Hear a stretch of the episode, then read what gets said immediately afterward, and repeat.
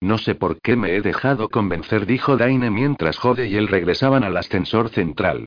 Cerca, un mercader regateaba con un cliente el precio de un jubón iridiscente mientras una pequeña gnomo con un brillante sombrero rojo jugaba con una brillante bola de luz entretejida con hebras de ilusión. El sombrero puntiagudo de la chica era casi tan alto como ella. Somos soldados, no detectives. Y había decidido no volver a ver a Lina nunca más. No digamos ya trabajar para ella. Nunca hemos hablado de lo que hiciste para ella. Así es. Daine, sé que no es lo que tenías pensado, pero la guerra ha terminado. Y Kire ha desaparecido. Nada va a cambiar eso. Necesitamos un nuevo comienzo, y si tienes alguna manera mejor de conseguir 400 dragones me gustaría conocerla.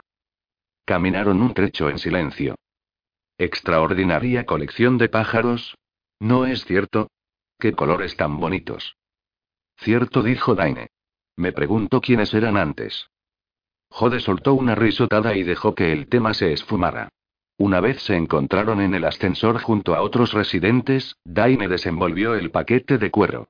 En el interior había un fajo de papiros llenos de dibujos y de la nítida escritura de Alina. Daine y Jode separaron las páginas y se pusieron a hojearlas. Una página describía las piedras de dragón de Kiber. Era casi todo un galimatías arcano, y Daine decidió que sería Lei quien le echara un vistazo. Había un mapa de Sharn, con breves notas sobre algunos distritos. Las últimas páginas del fajo de Daine eran referente a Racial. Una incluía dibujos de su cara desde distintos ángulos, otra contenía una breve biografía. Racial Tani murmuró Daine escudriñando el papiro.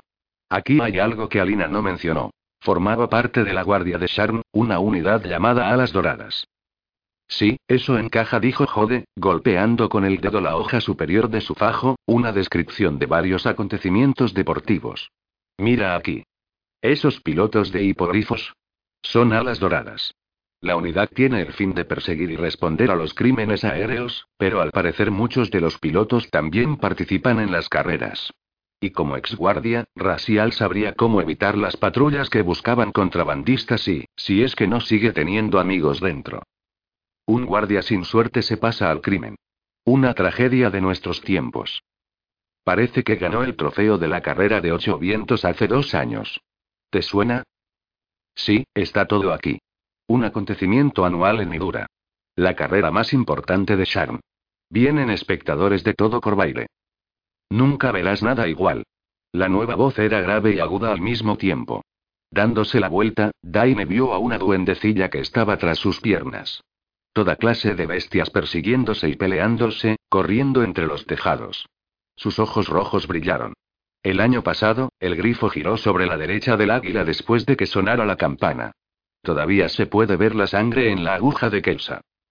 Jode habló antes de que Daine pudiera ahuyentar a la duendecilla. ¿Cuál es tu bestia preferida? La gárgola, por supuesto, dijo, como si hablara con un niño todavía más pequeño que ella. La puerta de Malleón era antes es murciélago, pero ahora es la gárgola. Todavía no ha ganado, pero es rápida, ágil y lista, y estoy segura de que este año las cosas cambiarán. ¿Quién ha ganado los últimos años?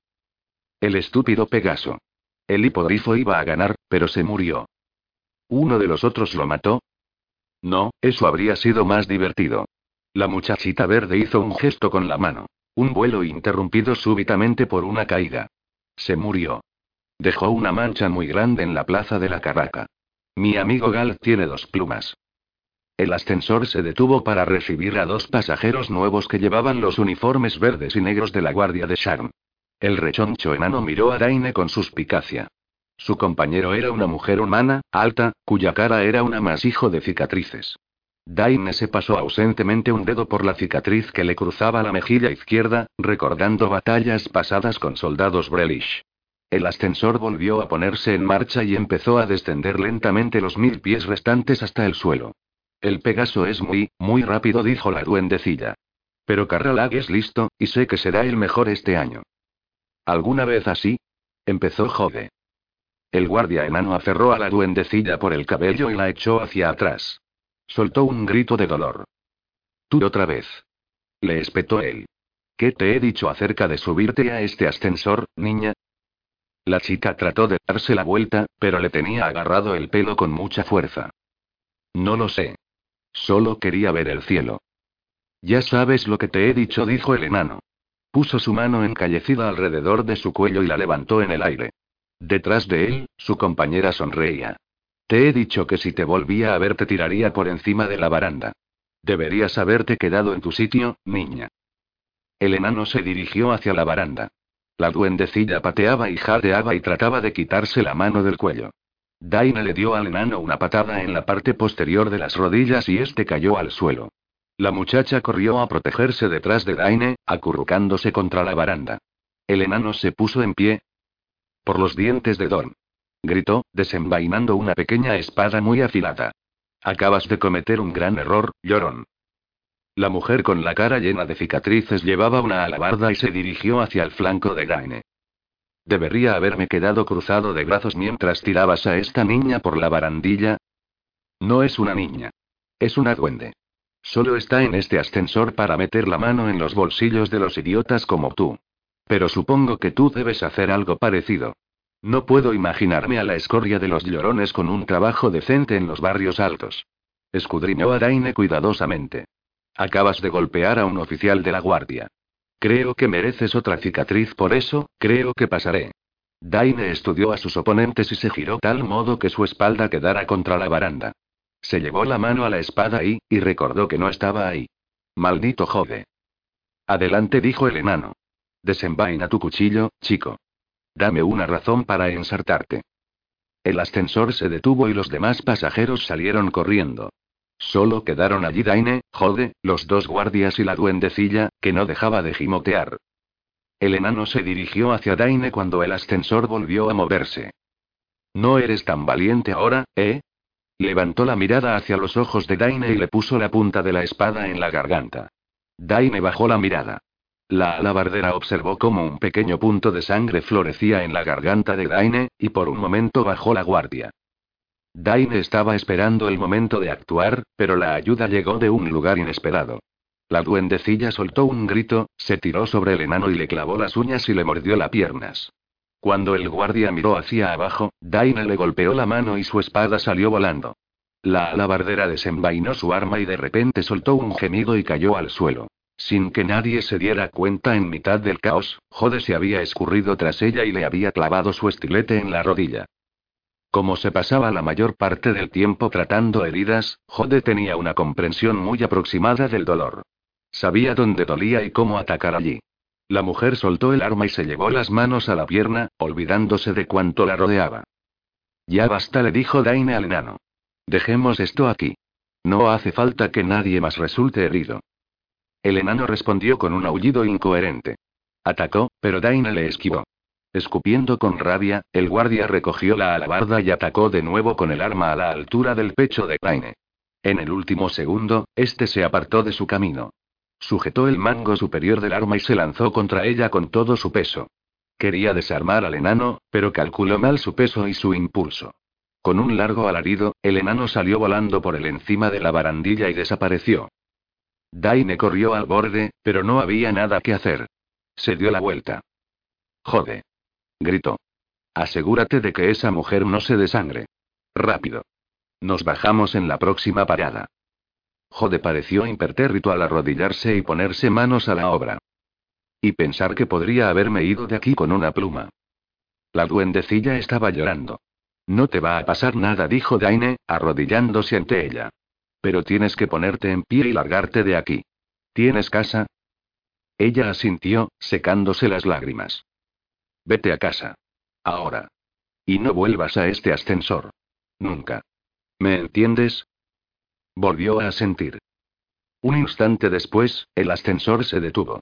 La duendecilla desapareció entre las sombras de la calle. Daine y Jode salieron fingiendo una total normalidad y pasaron entre la multitud que esperaba para subir. En el disco, la guardia semiconsciente se agarraba la rodilla y lloraba. ¿Qué quieres decir con que la viste agarrarlo? Tú no. Dijo Jode. Me pareció un robo en toda regla. Pensé que sería un regalo. Tú eres muy fácil de convencer, y estoy seguro de que ella necesitaba el dinero tanto como nosotros. Oh, este día no hace más que traer sorpresas agradables. Empeñas la espada de mi abuelo, me convences para que trabaje para Alina, ves cómo una ladronzuela nos roba el dinero que recibimos para nuestros gastos y, lo mejor de todo, acabo de matar a un miembro de la guardia de la ciudad. Eso no lo sabes. Esto es Sharm. Es muy probable que la guardia lleve conjuros contra estos sucesos. Sonrió con travesura. O quizá alguien le ayudó en el suelo. Después de una caída de centenares de pies. Jode se encogió de hombros. Esto es Sharm. Daine cerró los ojos y rugió. Estaban sentados en una mesa en la mantícora, y ahora que solo tenían el dinero de lo empeñado por la mañana, estaban bebiendo agua. Traves y Leí no tardaron en regresar. ¿Ha tenido éxito vuestra misión, capitán? preguntó Traves. Leí parecía sumida en sus pensamientos. Jode respondió por él. Aparte del hecho de que Daine sea un asesino y de que una duendecilla le robó, Diría que sí. Tenemos que perseguir a un ladrón, devolver una mercancía robada y, si lo conseguimos, obtendremos más dinero del que habríamos ganado en 30 años más en el ejército. A mí no me pagaron por mis servicios. Lo que demuestra que tengo razón. ¿Y vosotros? ¿Alguna noticia? Través miró a Ley. Como ella no dijo nada, prosiguió él. La acusación era cierta. Ley ha sido expulsada. Ningún miembro de la casa Canit habla con ella. Con todo y... Hay alguien, dijo Leí en voz baja. Mi tío. Jura. No he hablado con él desde que era una niña. Pero ahora y podría decirme qué está pasando o darme un mensaje de Adran. No he visto a Jura en mucho tiempo. Eli se detuvo, pero no pareció poder encontrar las palabras adecuadas. Finalmente, alzó la mirada hacia Daine. Te agradecería que vinieras conmigo. Daine se puso en pie, de acuerdo, pero si no te importa, evitemos los alrededores del ascensor de Demillas. Vuestros señores Canit pueden ser artificieros maravillosos, pero no diría lo mismo acerca de su gusto en arquitectura, dijo Daine examinando la mansión. Construida en granito negro con muros tallados para parecer una densa arboleda, la casa de Jura se llamaba Bosque del Corazón Oscuro. Leí no dijo nada. Un sirviente forjado les recibió a las puertas de la mansión y les guió al interior sin pronunciar una sola palabra. Si el sirviente de Adran era una figura imponente y cubierta de joyas, ese artefacto era un delgaducho amasijo de madera y cuero que parecía a punto de desmoronarse. Olía a moho, y con cada movimiento que hacía se oía un tintineo y martilleo. Entrar en la mansión era como adentrarse en una ciénaga. El aire era antinaturalmente cálido y húmedo, y el olor de verduras en estado de putrefacción inundaba las fosas nasales. Las paredes estaban cubiertas de hiedra brillante y en lugar de alfombras había juncos entrelazados. Globos de energía mística iluminaban los pasillos, pero estos estaban cerrados a cal y canto y el ambiente era oscuro y húmedo. A ese hombre le gustan las plantas, susurró Daine. No podía comprender por qué un hombre se gastaba su oro en plantas para el interior de su casa. Oh, el tío juradora y las plantas, dijo Lei, ausente. Sus pensamientos parecían muy lejanos. Después de guiarles por una serie de pasillos laberínticos verdes, el guía forjado se detuvo ante un par de inmensas puertas y llamó. Las puertas se abrieron lentamente impulsadas por unas manos invisibles. Una pared de bruma ocultaba la sala que había al otro lado. Daine miró de soslayo a Lei, pero ella se limitó a encogerse de hombros. Más trampas, Canit, pensó él. El forjado se volvió hacia ellos e hizo una reverencia. El señor de Jura os espera, dijo. Su voz era un chirrido oxidado. La niebla ocultaba un bosque. Cuando Daine la cruzó, su bota se hundió en la tierra lodosa. Una densa arboleda se extendía ante él. Zarcillos de niebla se desplazaban por encima del suelo, y oía el ruido de insectos y el gorjeo de pájaros y roedores a su alrededor. ¿Qué es esto? susurró, con la daga ya en la mano. No te preocupes, dijo Leí al aparecer de entre la niebla que había a su espalda. Sigue el camino. Te daré más luz. Cuando Leí acabó de decir eso, el sol salió, o al menos el cielo se iluminó hasta adoptar la tonalidad de un mediodía. Escudriñando el cielo, Daine advirtió un filón de piedra. Estaban en una inmensa sala. El altísimo cielo abovedado estaba pintado simulando a la perfección un cielo nuboso. Con todo, el fango parecía real. Jode silbó. Bueno, había visto algunos trabajos parecidos en mi vida, pero esto y, ¿sabes cuánto debe haberse gastado solamente con la humedad? ¿Crees que puede hacer llover aquí dentro? Leí le reprendió con un gesto de la mano. Cállate. Y no digas nada de los árboles, te lo contaré más tarde. Leí iba por delante de él siguiendo un ancho y lodoso camino. Pasaron ante un dosel de árboles. Después de algunos giros, llegaron a un amplio claro. Jura corazón oscuro les estaba esperando. Tenía como leí la piel pálida y era asimismo pelirrojo, pero por lo demás no podrían haber sido más distintos. Daine había visto cadáveres con un aspecto más saludable que Jura. El señor expulsado era poco más que un esqueleto con la piel como cuero tensada sobre huesos que le sobresalían. Sus elegantes ropajes de terciopelo colgaban de su cuerpo demacrado, y el poco cabello que tenía estaba concentrado en una barba rala. Estaba sentado con las piernas cruzadas sobre un enorme trono de madera tallado a partir del tronco de un árbol de madera oscura caído. Tenía un pequeño cuchillo en una mano y un bastón del mismo material sobre las piernas, y estaba tallando figuras en su superficie. No levantó la mirada para saludar a sus huéspedes. Saludos, señor Jura. Gritó Jode antes de que Leí pudiera hablar. Gracias por permitirnos entrar en tu casa. Qué maravilloso trono tienes. De veras, nunca he visto nada igual. Lei hizo rechinar los dientes, pero no abrió la boca. Jura levantó la mirada de su bastón y estudió al mediano con detenimiento. Su mirada se detuvo en la marca de dragón de Jode. Me costó una fortuna, Jorasco. Era muy importante para mi esposa, que descanse en paz. Tenía la voz grave, pero fría, carente de emociones. ¿Le ha pasado algo a tu esposa, señor?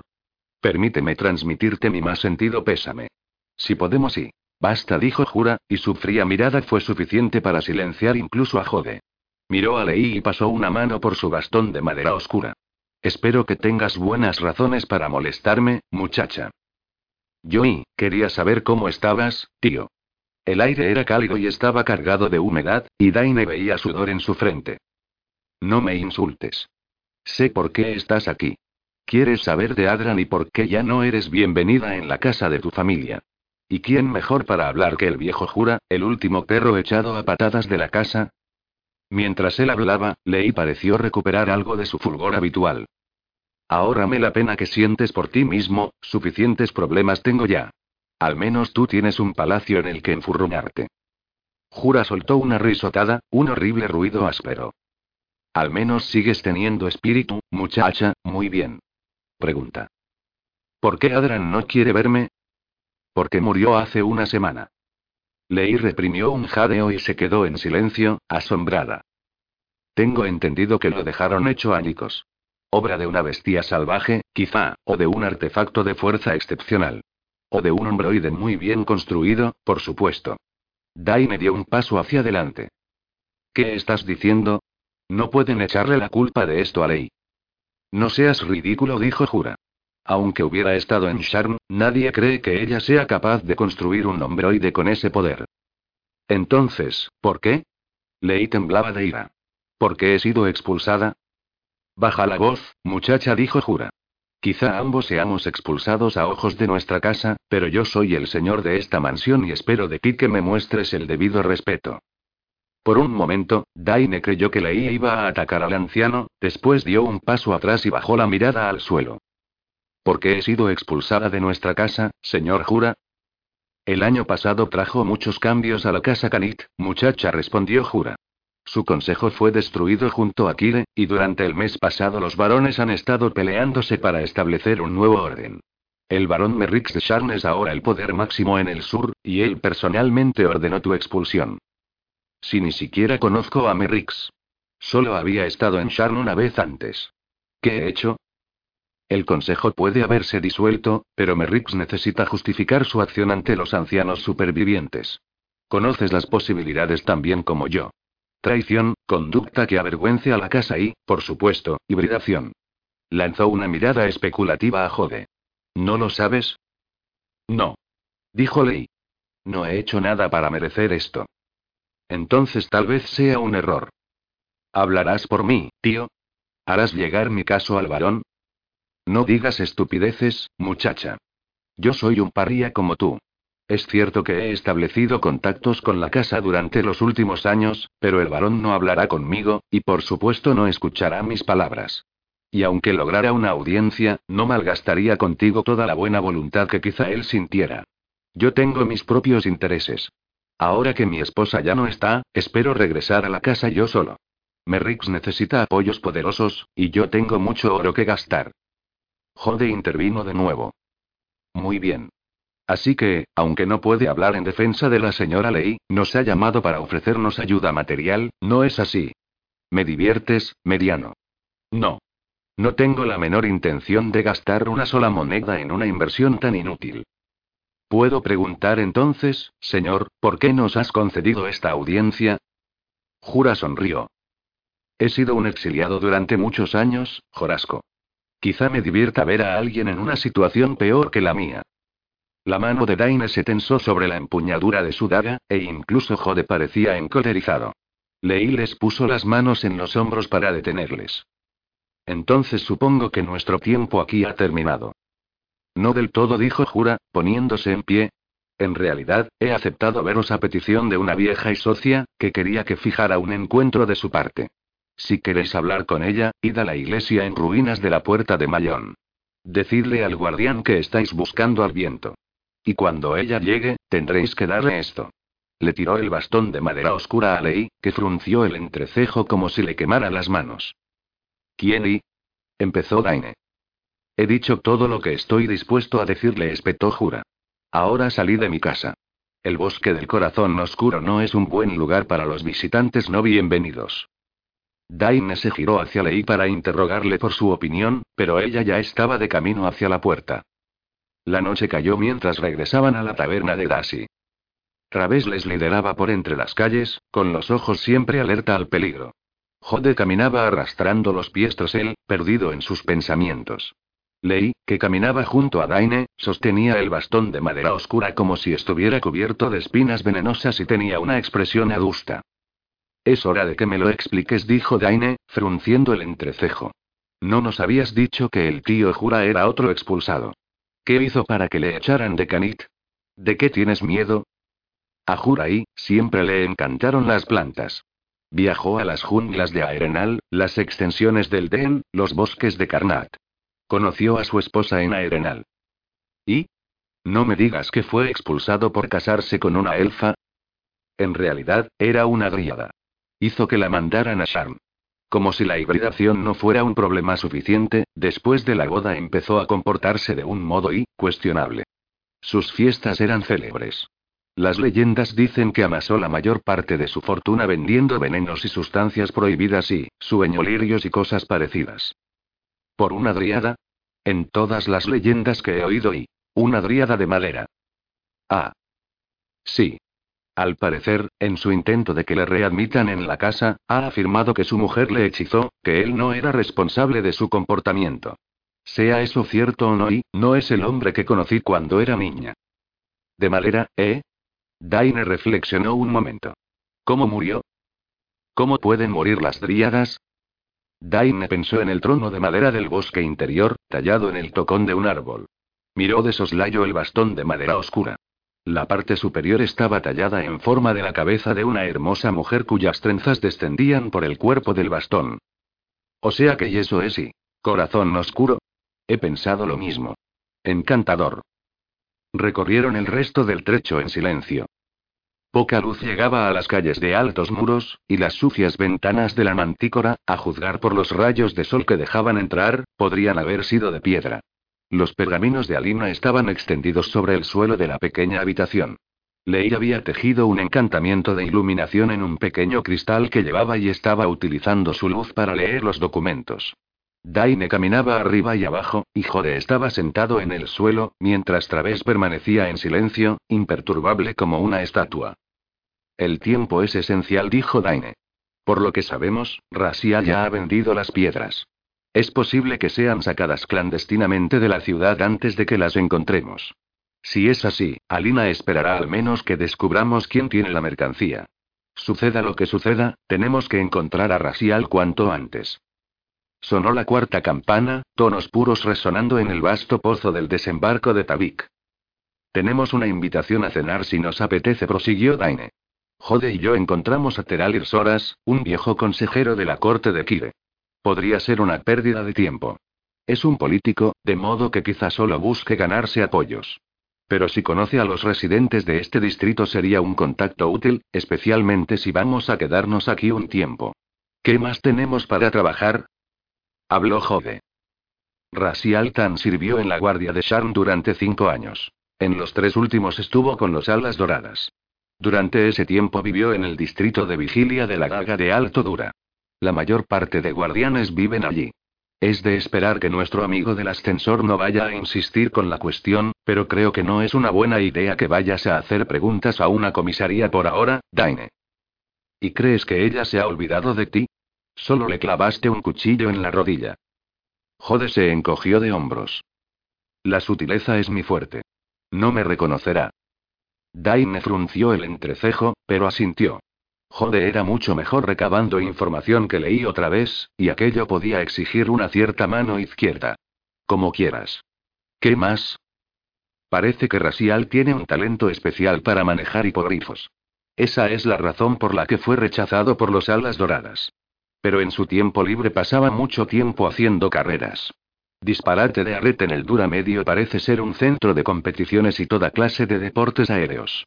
Las notas de Alina indican la situación de algunos estadios y casas de juego. ¿Ya no corre? No. La carrera más importante de Sharn se llama Ocho Vientos. Tiene lugar una vez al año. Hace dos, Rasial ganó la carrera por vigilia de la gaga y el hipogrifo. El año pasado volvió a cabalgar el hipogrifo, pero se produjo un accidente y casi muere. Después de eso, abandonó el aire. Abandonó la guardia. Dejó de correr. Y eso es todo lo que tenemos. ¿Qué hay de las piedras? Dijo Daine mirando a Lei. Si le oyó, no dio muestras de ello. Lei. Lei. Lei levantó la mirada del pergamino que estaba estudiando. Se había mostrado distante desde su regreso del bosque de corazón oscuro, y tenía la voz fría y carente de emociones. Las piedras de dragón son minerales mágicamente activos. Las piedras de dragón de Eberron comunes almacenan y concentran energía mágica. Forman la base de muchas de las comodidades que damos por descontadas, como los faroles permanentemente encendidos. Las piedras del ciclo caen del anillo de Siberis. Amplifican los poderes naturales de una marca de dragón. Piedras mensajes Ibis, altares de sanación Jorasco y, todo eso se basa en piedras celestes. ¿Qué tenemos esta vez? Piedras de Kiber. Se hallan en vetas subterráneas muy profundas, y se dice que son la sangre seca del oscuro progenitor Uirm. Del mismo modo en que se dice que los amigos están ligados por la sangre de Kiber, las piedras de dragón más profundas se utilizan para ligar espíritus y energías elementales. Los relámpagos, las aeronaves, las velas fundidas y, todo eso es posible solo mediante las piedras de dragón de Kiber. Lei se puso en pie y empezó a andar, remedando inconscientemente el movimiento anterior de Daine. Pero estas son solo las categorías más generales. Pureza, color, tamaño y, todas esas cosas pueden variar el valor y la utilidad de una piedra en particular. Señaló la página. Tu amiga está tratando de obtener una forma muy inusual de piedra de Kiber. Parece rezumar energía dragón, como una piedra de Siberis. Y. Las piedras de Siberis amplifican la energía, pero las piedras de Kiber la ligan. No te sigo. ¿Qué pueden hacer? Lei se encogió de hombros. Si ese material puede realmente vincular energías con la marca de dragón, se podría utilizar para crear una especie de escudo contra los efectos de los portadores de la marca. O unas esposas para impedir que un prisionero utilice su marca de dragón. Pero es imposible decirlo. Estas notas son puramente teóricas. ¿Cómo supo Alina de esas piedras? preguntó Daine. ¿Y con quién tuvo que contactar para conseguirlas? Esperaba que me lo dijeras tú. Mi familia son los mejores artificieros de estos tiempos y de todos. Por un momento sus ojos parecieron distantes. Pero nunca había oído hablar de esas piedras antes. No puedo ni imaginar lo que vuestra amiga tuvo que pagar para dar con ellas, y no digamos ya para comprarlas. ¿Quién es esa Alina? ¿Y por qué está interesada en esas piedras? Jode habló antes de que Daine pudiera abrir la boca. Conocí a Alina Lirris en Metrol hace ocho años, poco después de empezar a luchar del lado de Kire. Ella traficaba con mercancías de contrabando y me enteré de que estaba vendiendo secretos a la corte de Kire. Estoy seguro de tres cosas. Alina es letal, astuta y tiene más riquezas de las que podéis imaginar. Dice que su fortuna procede de minas de piedras preciosas de las montañas de Muro Gris, pero no lo creáis. A juzgar por lo que he oído, hay pocas cosas que no haya probado, en los negocios y en la vida. ¿Qué pretende? Control. Conocimiento, secretos, poder personal. No creo que el dinero le importe. Todo es un mero juego, juega con las vidas de los demás. Y ahora es la nueva jefa, dijo Daine con el entrecejo fruncido. Lei miró a Daine un momento, quizá preguntándose cómo había conocido a Alina, que alimentaba su amargura. Pero ya cargaba con sus propias penas y no dijo nada. Daine soltó un suspiro y volvió al asunto que tenían entre manos. Así que las piedras son raras. ¿Podemos utilizar eso? ¿Puedes rastrearlas, Lei? Ella lo pensó. Puedo crear una varita de adivinación temporal fácilmente, pero solo tendrá un alcance de unos mil pies. El encantamiento durará solo unos minutos después de su activación. Así que será mejor que no la uses a menos que estés muy seguro. Es mejor que nada. Hazla. Después tenemos el asunto de tu tío Jura y la visita al viento. ¿Qué era eso? Lei se encogió de hombros. No lo sé. Miró de soslayo el bastón de madera oscura, que estaba apoyado en un rincón de la sala. Ese bastón es mágico, pero hasta ahora no he sido capaz de comprender para qué sirve. A menos que esté maldito. No es algo que debamos descartar, dijo Jode. Leí continuó. Parece poco probable que Jura me diera un objeto tan poderoso para un mero recado. Y aunque esté maldito, ¿por qué razón nos lo dio? No lo sé, dijo Jode al tiempo que se estudiaba una uña. Quizá cree que si se deshace de ti se ganará el favor de la casa.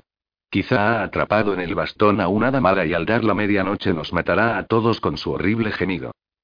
Lei se lo quedó mirando. Mira, dijo Lei. No sé si confío en Jura. No es el hombre que conocí. Pero y no creo que trate de hacerme daño. No importa lo que haya sucedido, seguimos siendo de la misma familia. Creo que esto podría ayudarnos. Daine frunció el entrecejo. Entonces debemos asegurarnos cuanto antes. ¿Qué sabes de la puerta de Malleón? Uno de los distritos más peligrosos de Sharm, al menos para los humanos. La mayor parte de los duendes y demás viven ahí, y he oído que criaturas aún más extrañas se dirigen hacia el este desde Droaham. ¿No es probable que el tío Jura nos mande a un barrio peligroso para que nos asalten y asesinen? Daine dijo Leí con un suspiro. Confío en él. Pensó un momento y después añadió. Bueno, más o menos. Luchaste contra un ejército de asaltadores Dargul en Senanrat, capitán dijo otra vez con total calma. Esto no puede ser tan peligroso. Dicho por un hombre que todavía tiene todas sus armas. Daine miró de soslayo a Jode, que al menos tuvo la delicadeza de parecer avergonzado. Pero tienes razón.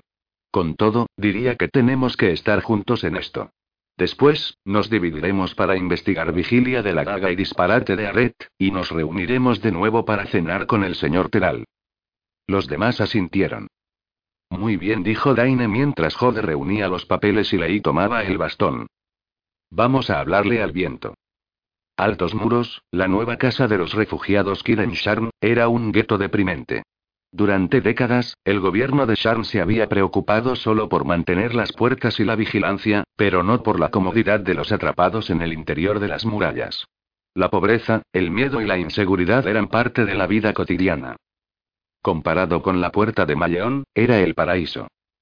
Cuando los colonos humanos llegaron por primera vez a Corvaire, encontraron los restos de un gran imperio duende, una civilización hecha añicos mucho tiempo atrás y abandonada a la ruina. Los trasgos y los chinches merodeaban por las montañas y las tierras estériles, mientras que los duendes siguieron en las ruinas de sus antiguas ciudades. Pero los humanos de Sarlona estaban empeñados en reclamar como suya aquella nueva tierra. Cuando Malleón el segador desembarcó en las costas del río Daga, esclavizó a los duendes y les obligó a trabajar en su ciudad fortaleza, una ciudad que fue destruida en la Guerra de la Marca. 600 años más tarde, el rey Galifar empezó a trabajar en la nueva ciudad de Sharn y prometió libertad a todos los duendes que le sirvieran como soldados y trabajadores. Pero pocos habitantes humanos de la ciudad aceptaron jamás a los duendes como verdaderos iguales, y la violencia racial era un hecho cotidiano. Finalmente, la mayor parte de los duendes de Sharn se instalaron en un solo distrito, confiando en que su mayor proporción les daría seguridad y refugio. Pero la seguridad y la prosperidad eran dos cosas distintas. Aunque la puerta de Malleón había sido siempre un lugar de pobreza y desesperación, solo en el último siglo se convirtió en un lugar verdaderamente peligroso. Dos nuevas naciones se habían alzado tras la estela de la última guerra, aprovechándose del caos y la fragmentación del orgulloso ejército de Galifar. Tanto Kire como Breland habían utilizado mercenarios duendoides en la guerra, habían hecho bajar a los astutos trasgos y los poderosos chinches de las montañas para engrosar sus ejércitos. Con el tiempo, esas criaturas superaron el número de soldados humanos en el frente oriental. Los trasgos mandaban en Corvaire mucho antes de que la humanidad llegara allí, y un carismático señor de la guerra estaba empeñado en utilizar la caída de Galifar como piedra de toque para el futuro de su pueblo. Logró ganarse la lealtad de muchos de los demás caudillos mercenarios, y en un momento crítico de la guerra los soldados se giraron contra ambos bandos y reclamaron la propiedad del territorio que en teoría estaban protegiendo y proclamaron la nueva nación de Largoon. Con la última guerra en su momento más álgido, ni Breland ni Kide podían permitirse responder. Ambas necesitaban todavía soldados duendes, aunque los mandos eran considerablemente más cautos acerca de la concentración de dichas fuerzas. Incluso entonces, con la guerra tocando a su fin, los restos de las cinco naciones carecían de recursos o voluntad para obrar contra Dargun. Representantes del rey Trasgo se sentaron en el Consejo del Prono y debatieron el futuro de Corvaire. Un buen número de mercenarios y exmercenarios se habían establecido en Sharn, y de manera natural gravitaban hacia la mayor concentración de los de su especie. Pero si los duendes de Sharn trataban de evitar el conflicto con los ciudadanos humanos, los Narguls contemplaban a la humanidad con desdén. La guardia de Sharn había abandonado la puerta hacía mucho tiempo, y cualquier humano o elfo que entrara en el distrito lo hacía por su cuenta y riesgo.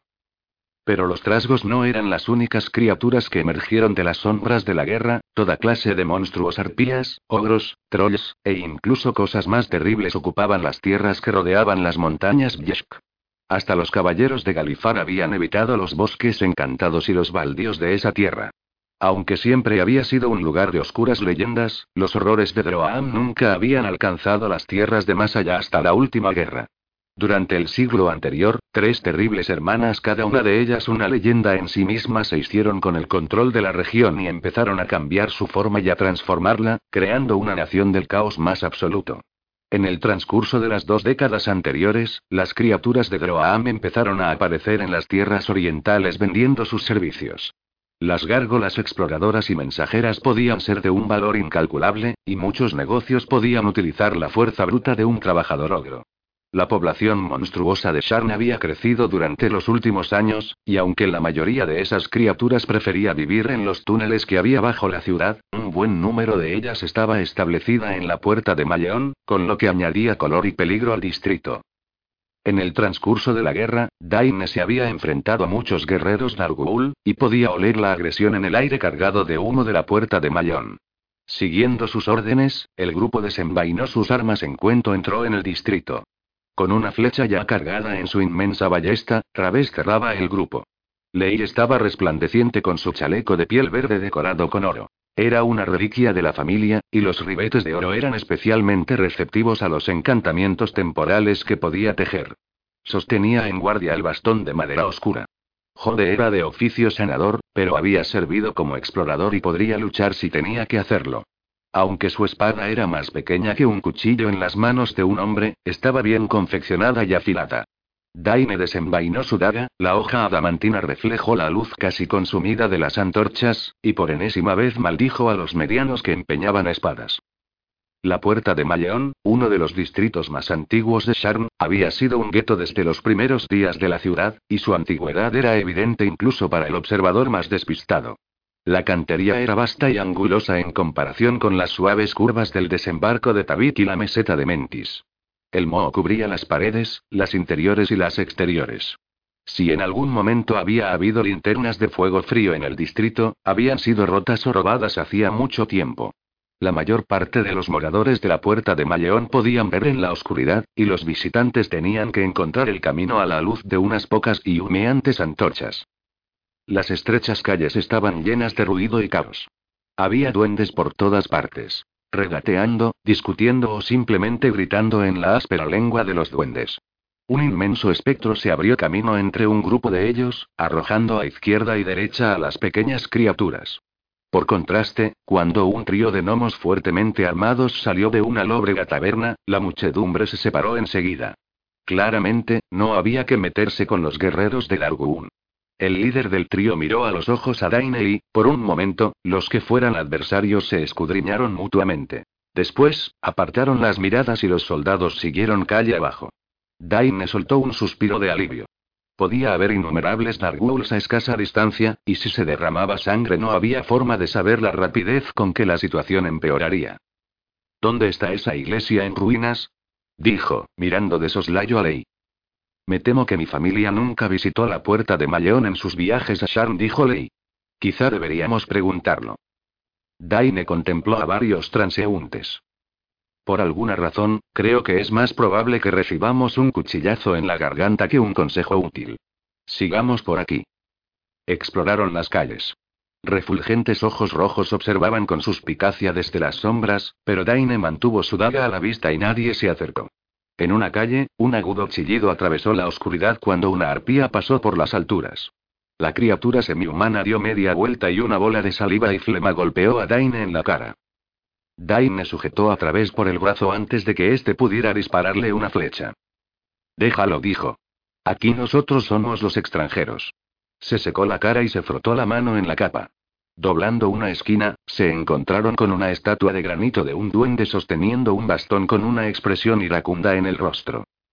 No estoy muy seguro de que sea de buen gusto, dijo Jode, pero es agradable ver un intento de darle un cierto aire artístico a esta zona. No es una estatua, dijo Lei. Estudió las líneas perfectas de la escultura. Es un pobre desgraciado que en el pasado estuvo vivo. Algo lo convirtió en piedra. Medusa, a menos que me equivoque. Aunque supongo que también pudo ser un basilisco. Jode dio un traspiés y, al bajar la mirada, se dio cuenta de que había tropezado con el brazo de una segunda estatua hecha pedazos. Encantador. ¿Podemos acabar con esto de una vez por todas? La cena con el consejero Ferral cada vez me apetece más. Los siguientes seres vivos que vieron eran un par de duendes, un macho y una hembra que estaban inmersos en una acalorada discusión. Envainando la daga, Jode se acercó a ellos y les saludó en la lengua duende. Incluso logró que ese rudo idioma pareciera alegre. Los duendes se quedaron momentáneamente estupefactos ante esa interrupción, pero su expresión cambió en el mismo momento en que Jode sacó unas cuantas coronas de cobre. El duende macho tomó las monedas soltando un gruñido, pero su acompañante le dio un fuerte golpe en la cabeza con ambos puños y él cayó sin sentido al suelo. La mujer recogió las monedas y establecieron una breve y animada conversación. Jode regresó con el grupo y la duende arrastró a su compañero calle abajo. ¿Qué te ha dicho? preguntó Lei. Dice que se solidarizaba conmigo, porque el idiota de su marido tampoco pregunta nunca una dirección. Jode sonrió. Pero tengo las indicaciones, y diría que tenemos un 50% de posibilidades de que dijera la verdad. Tú primero, pues. La iglesia en ruinas había sido abandonada hacía mucho tiempo, y sus adornos sacros, robados. Solo quedaban fragmentos de unas ventanas de cristales tintados que debieron ser hermosas en el pasado. El fuego y el ácido habían calcinado las paredes. En los escalones, dos monstruos estaban enzarzados en una pelea brutal. Uno era un minotauro de al menos ocho pies de altura. Poderosos músculos se abultaban bajo una leve capa de piel negra. Llevaba un taparrabos negro bordado con cuentas de oro, y sus largos cuernos estaban unidos con bandas de latón. Su oponente era un chinche, una mezcla con rasgos de oso y duende de siete pies de altura. Tenía el pelo marrón claro enmarañado, y la ropa hecha trizas, y le faltaba un colmillo. Los dos estaban peleando sin armas, y estaba claro que el chinche se estaba llevando la peor parte. Contemplando los escalones, Daine se percató de que el colmillo que le faltaba al chinche estaba en el suelo, a pocos pies de distancia. También se dio cuenta de que el chinche a duras penas se tenía en pie, el Minotauro puso punto final a la batalla con un solo y fortísimo cabezazo. El chinche cayó por los escalones. De la boca y la nariz le manaba la sangre. Se detuvo con la cabeza apoyada en el segundo escalón y no volvió a moverse. El Minotauro contempló a su enemigo caído un momento, y después levantó la mirada hacia Daine. Seguid con vuestro camino, extranjeros, dijo con una voz retumbante y profunda.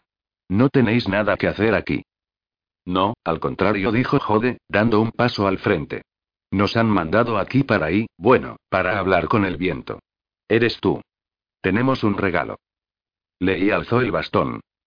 El minotauro rugió y Daine casi tenía ya aferrado a Jode antes de darse cuenta de que la criatura estaba riendo. ¿Quieres entrar? Tú.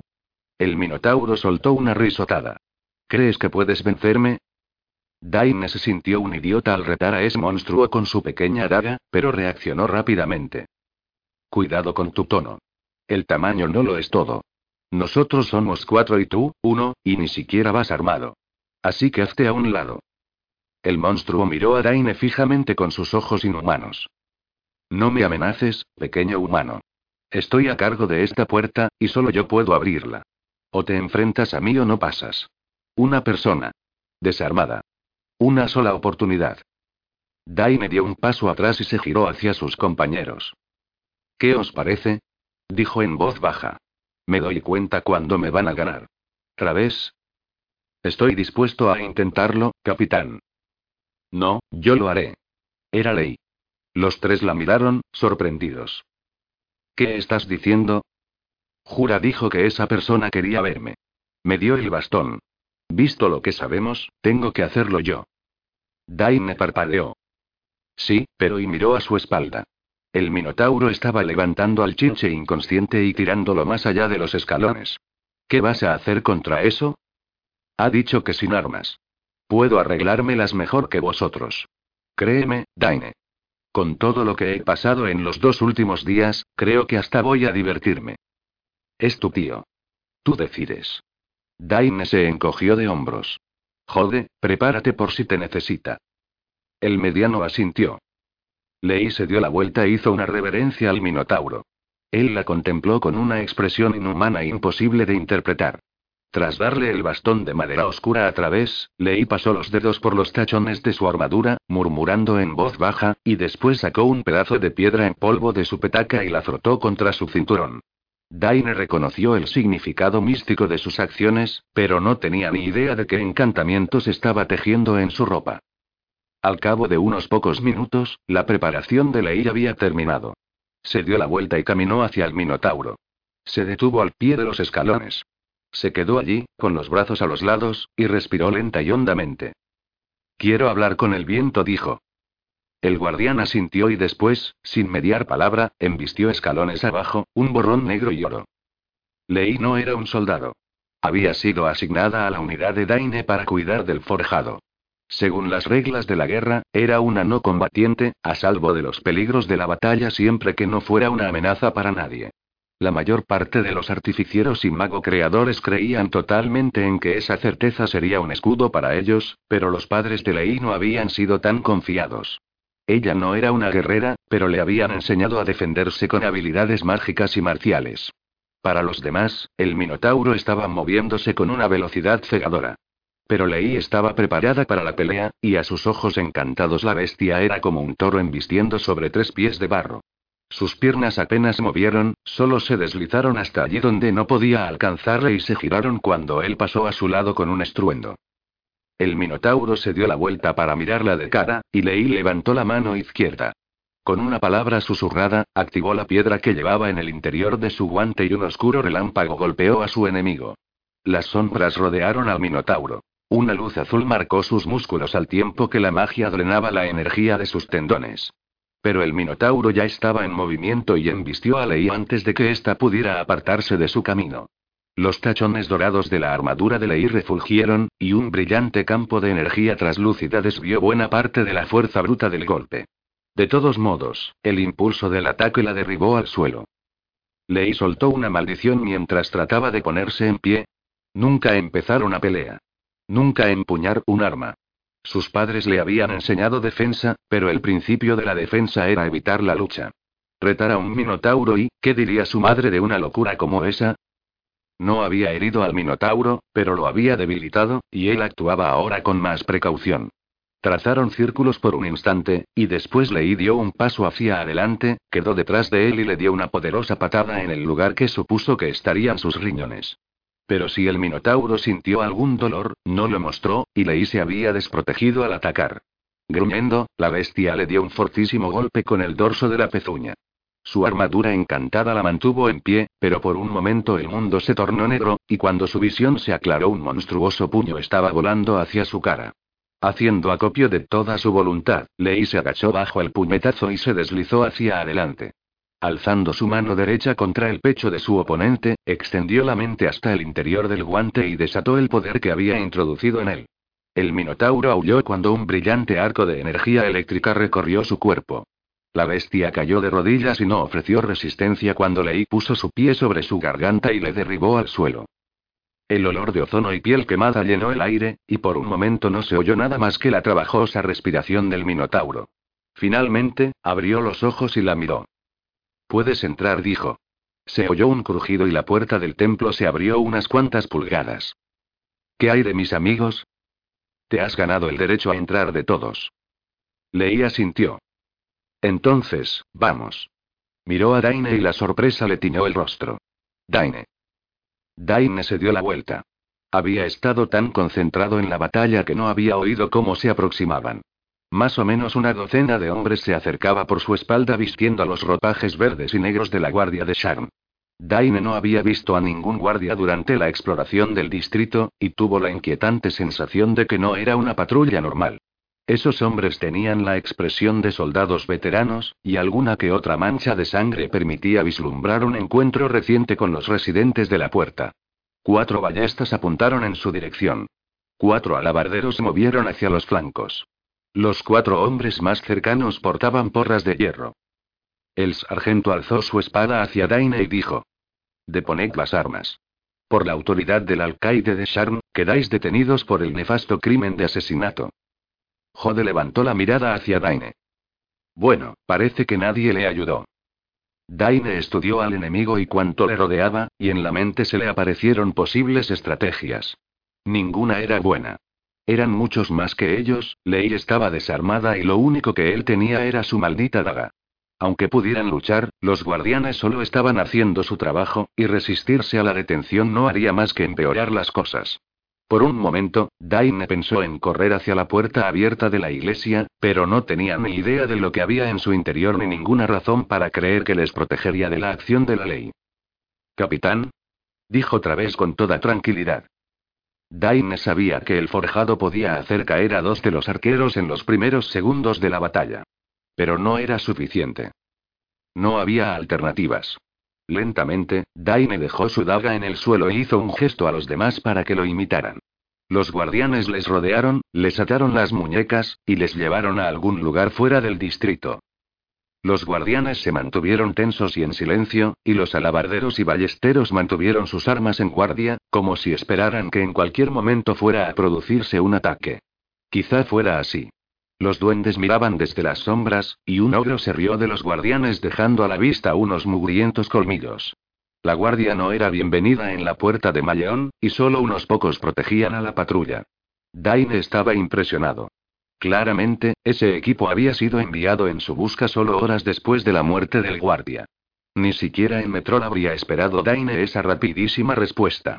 Y con la sórdida reputación de Sharn, casi esperaba que la ley no se tomara la molestia de tratar de solventar el crimen, aunque el hecho de que la víctima fuera un guardia probablemente tenía mucho que ver con la velocidad de la respuesta. Salieron de la puerta de Malleón sin incidentes y los guardias se relajaron al subirse a un ascensor y subir torres arriba. Nada podía hacer que Jode guardara silencio, y logró entablar conversación con uno de los guardias mientras abandonaban el distrito. Ahora que estaban inmóviles, Dain oyó el final de esa conversación. ¿Y Karalat? Dijo Jode. He oído que tiene muchos trucos escondidos. Es una gárgola, dijo su captor, una mujer semielfa con el pelo plateado corto y las mejillas pecosas. No importa lo tramposa que sea, no tiene las alas suficientemente largas para competir con un pegaso o un hipogrifo. Daeras. No hables con los prisioneros. El sargento era casi tan alto como Través, y Daine supuso que debía su color gris y su nariz chata a la sangre orca. La semielfa asintió con expresión huraña y le dio la espalda a Jode.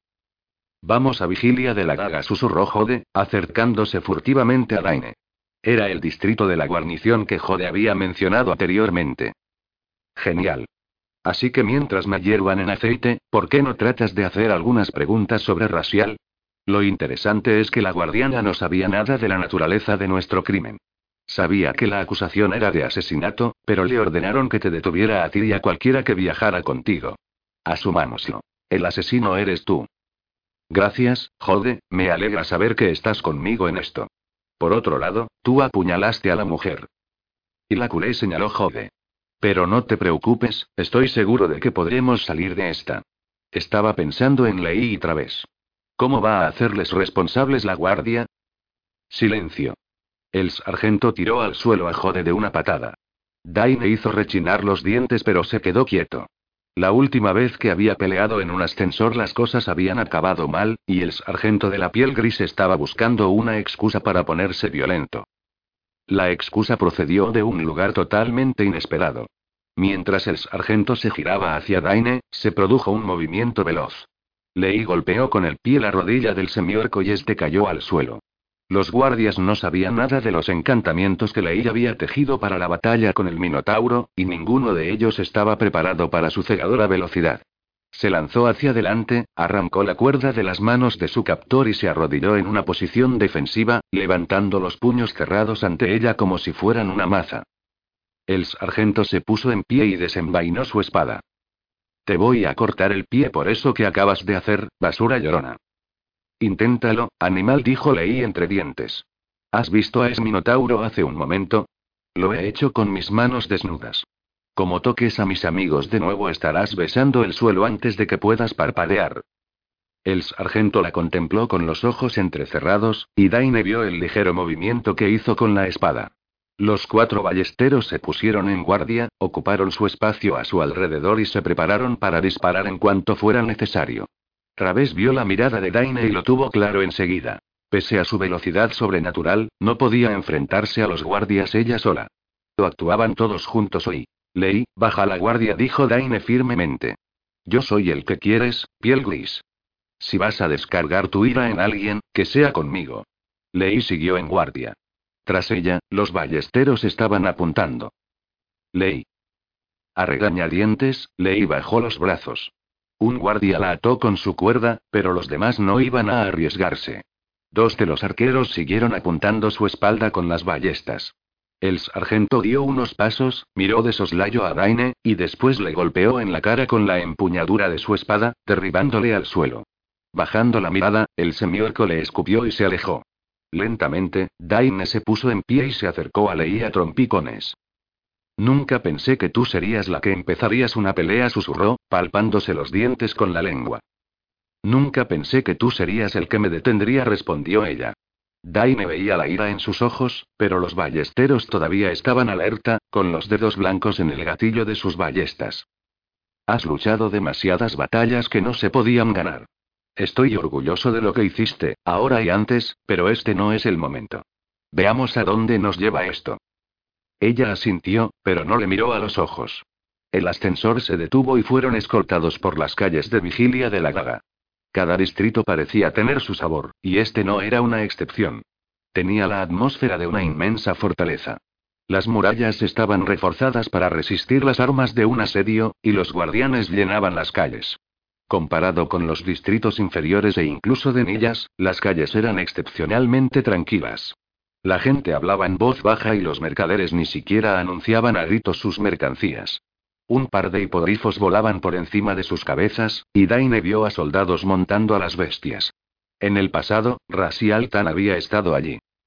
Está muy limpio, eso debo reconocerlo, señaló Jode.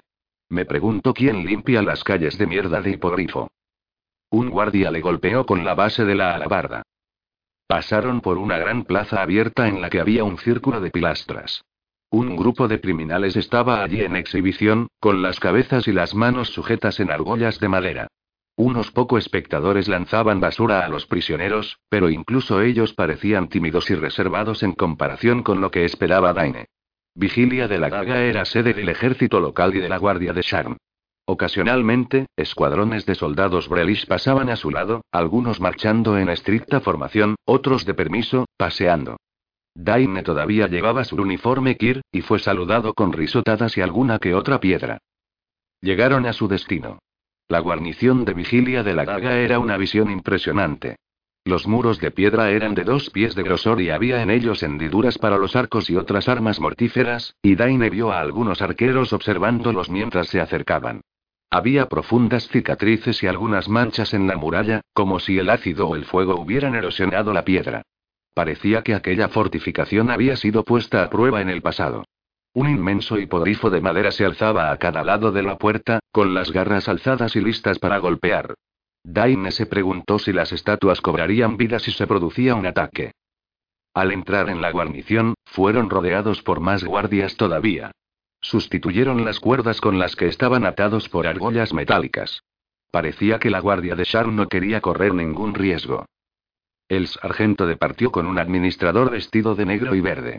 El sargento pareció consternado con las noticias, pero Daine no logró oír lo que decían. Finalmente, regresó y habló en voz baja con sus hombres. El sargento señaló con la cabeza de Daine. Lo siguiente que éste sintió fue un terrible dolor en la nuca y que todo se volvía negro. Cuando recobró la conciencia, estaba tendido sobre un duro suelo de piedra. Abrió los ojos con la esperanza de ver la tenue luz de una celda. Pero le sorprendió la brillante iluminación y la suave alfombra que había bajo su cabeza. Tenía el cráneo todavía dolorido por el golpe, pero no parecía tener ninguna herida importante. Algo parecía estar mal, y entonces se dio cuenta de que le habían quitado las esposas. Bien, Daine. ¿Quién iba a creer que nos veríamos en estas circunstancias? Veo que Olladra no te ha tratado muy bien. La voz era familiar, pero en el estado de aturdimiento en el que se hallaba Daina le resultó difícil ubicarla. Poniéndose de rodillas, trató de registrar cuánto le rodeaba. Por los suelos y las paredes de granito, supuso que se hallaba todavía en el interior de la guarnición de vigilia de la Gaga, quizá en la oficina de un oficial. Un tapiz cubría la pared que había ante él con una representación de la famosa batalla entre los mariscales centinelas de la casa de Nate y el rey bandido del bosque del susurro. Pero la voz procedía de su derecha. Daine se apartó las telarañas de la cabeza y se volvió hacia la voz. Tras una hermosa mesa de madera de arenal había un hombre sentado. El sello de Sharn ocupaba casi toda la pared que había tras la mesa. La visión de Daine seguía un tanto borrosa, pero se dio cuenta de que el hombre llevaba un uniforme de capitán. Entrecerró los ojos y la cara del desconocido cobró. Gracen. Dijo, aturdido. Gracen de Nate. El capitán se rió y se puso en pie. Por un momento pensé que los guardianes te habían hecho heridas irreparables. Los soldados llorones no son muy estimados en vigilia de la gaga. Caminó alrededor de la mesa y le tendió la mano a Daine para ayudarle a ponerse en pie. Ahora soy Gracenir Tala. Daine negó con la cabeza mientras trataba de procesar esa información. ¿Qué? ¿Qué quieres que diga? Gracen se pasó una mano por el cabello marrón dorado y sonrió. El amor todo lo conquista. Yo era un mariscal centinela cuando nos vimos por última vez, ¿verdad? Hice una larguísima expedición a Sharm persiguiendo a un grupo de asesinos Lazar. Durante mi estancia, conocí a una adorable joven que resultó ser la única heredera de una inmensa fortuna, y después de pensarlo un poco, decidí abandonar la casa y establecerme en Sharm. Puede parecer una locura, lo sé, pero no soy el primero en abandonar voluntariamente su casa. Gracen señaló a Daine una silla y después regresó a su mesa. Daine se sentó, tratando todavía de absorber la información. Pero ¿y? ¿Qué estoy haciendo aquí? Como te decía, estuve aquí mucho tiempo de expedición. Cuando supo de mi estancia aquí, el comandante Ian tuvo el placer de ofrecerme un puesto. Así que aquí estoy ahora, tengo una mujer adorable, una gran fortuna, dos hermosos hijos, aunque sin marca, y una posición que me otorga considerable autoridad y respeto. Me alegro de ver que a ti también te ha ido bien. La cabeza de Daine se había aclarado, pero prefirió no responder a ese dardo. Pero tú siempre fuiste partidario de las causas perdidas, ¿verdad, Daine? Y mira de lo que te ha servido. Según el sargento Olas, ni siquiera tenías una espada cuando te detuvieron. Me pregunto qué diría tu abuelo de eso. Daine cerró los puños pero se contuvo. Acabemos con esto de una vez, Gracen. Maté a un hombre. Lo reconozco. Pero fue un accidente, y mis compañeros no tienen nada que ver. Ah, sí, tus variopintos acompañantes. Siempre supiste de quién rodearte. Hablando de lo cual, ¿has visto a Alina últimamente? Daine se vio sorprendido con la guardia baja. ¿Qué? Oh, está aquí, en Sharm. He pensado que quizá quisieras recordar los viejos tiempos. En cualquier caso, estás equivocado. Gracen esbozó una sonrisa. No has matado a nadie. Se llevó la mano a una bolsa que llevaba en el cinto y sacó un disco de platino que le tiró a Daine. En la superficie había grabado el símbolo de una pluma junto a una serie de signos místicos. El símbolo de la pluma. Solo se puede usar una vez, pero te salva la vida si alguna vez sufres una caída mortal. Si vives en los niveles superiores y puedes permitirte uno, eres un idiota si no lo llevas contigo, y el sargento Lorak no es idiota. Supongo que podría haber mandado a Lorak a detenerte, pero no me gusta nada echar a perder una sorpresa. Yo no me interpondría en el camino de Lorak si fuera tú. Puede que esté vivo, pero sin duda nunca olvida una afrenta. Y creo que le impediste que se divirtiera un poco. Sí, que se divirtiera, dijo Daine pensando en la duendecilla. Tienes a un personal muy bueno. De modo que la acusación de asesinato te la inventaste. Habrías venido si te lo hubiera pedido, por favor. No lo sé. Al menos eres sincero. Y eso es de lo más infrecuente en estos tiempos. Escudriñó a Daine cuidadosamente. ¿Qué dirías si te ofreciera un trabajo, Daine? No sería fácil, dado que eres un oficial del enemigo, pero Kire ha desaparecido y nunca regresará. Y tengo relaciones aquí. ¿Te gustaría trabajar para el ganador por una vez? ¿Qué tiene esto que ver contigo? Gracen se rió. Te he echado de menos, Daine. Bueno, te daré unos cuantos días para que lo pienses. Pero un consejo. No te acerques a Alina. No te metas en problemas. Y cuidado con el sargento Lorak. En honor a nuestra vieja amistad, no te preguntaré qué estabas haciendo en la puerta de Mayón.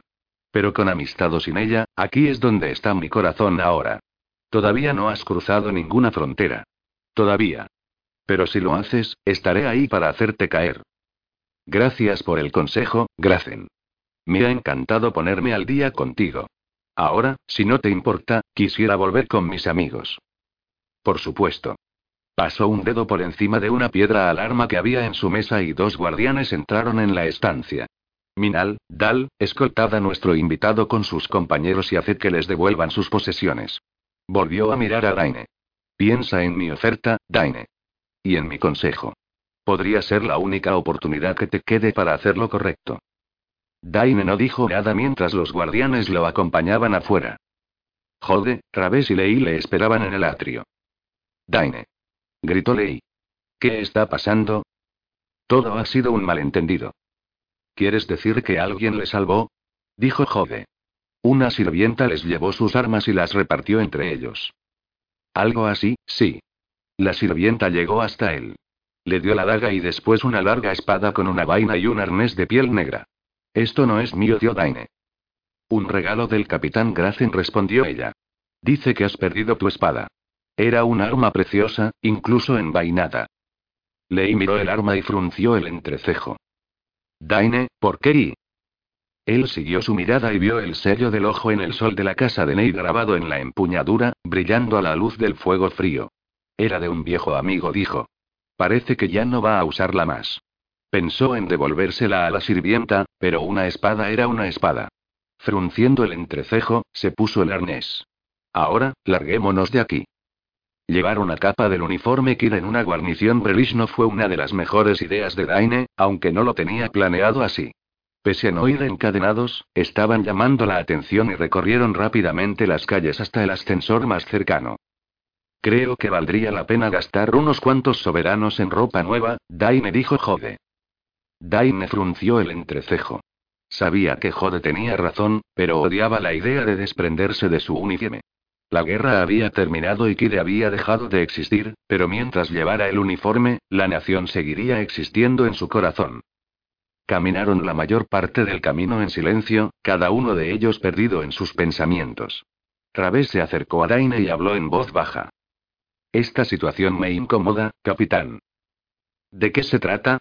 Dices que nos trajeron hasta aquí porque ese capitán de la guardia sabía quién eras y quería darte un consejo, y relamerse con ello, pensó Daine, pero no lo dijo. ¿Cómo conocía tu identidad? Según tu historia, el guardia herido solo te vio unos pocos minutos, y nunca le dijiste tu nombre. Pero ese capitán de la guardia desplegó muchos recursos para detenerte por lo que parece que es un crimen inexistente. Era muy propio de ir directamente al corazón de las cosas. Muchos de los aspectos sociales del comportamiento humano eran un enigma para el soldado forjado. Pero había luchado para Kire durante casi 30 años, y su capacidad táctica era al menos tan aguda como la de Daine. Tienes razón, dijo Daine. Y parece que sabían también dónde encontrarnos. ¿Es posible que hayas sido traicionado por Yalina? ¿Haría ella algo así? Daine dejó que sus pensamientos retrocedieran a los dos años que había estado a su servicio. Francamente, no lo sé. No sé qué ganaría ella con eso. Si no estás seguro de que se pueda confiar en esa mujer, ¿por qué estamos trabajando para ella? No es tan sencillo, Traves. Ahora estamos solos. Alina nos está ofreciendo una gran cantidad de oro, y necesitamos dinero si queremos sobrevivir. Sé que eso es algo en lo que tú no piensas, pero la mayor parte de nosotros necesitamos comer y beber, y después de años de esas gachas me gustaría probar algo con algún sabor. Necesitamos refugio y seguridad. Y quiero recuperar mi espada. Su voz se alzó en la última frase. Suspiró hondamente para calmarse. ¿Es eso tan importante? preguntó otra vez. La espada que te han dado es de una calidad y un diseño similares. Parece casi idéntica. ¿Por qué quieres recuperar tu espada anterior? No se trata de su utilidad. Esa espada era un regalo de mi abuelo. Era la espada que utilizó en la batalla, y es lo único que me queda de él. Es el recuerdo, no la espada. Si Través hubiera sido humano, tal vez se habría encogido de hombros. Pero como no lo era, se detuvo un momento y después siguió hablando. Si no, Alina, ¿qué hay del tío de Ley, jura?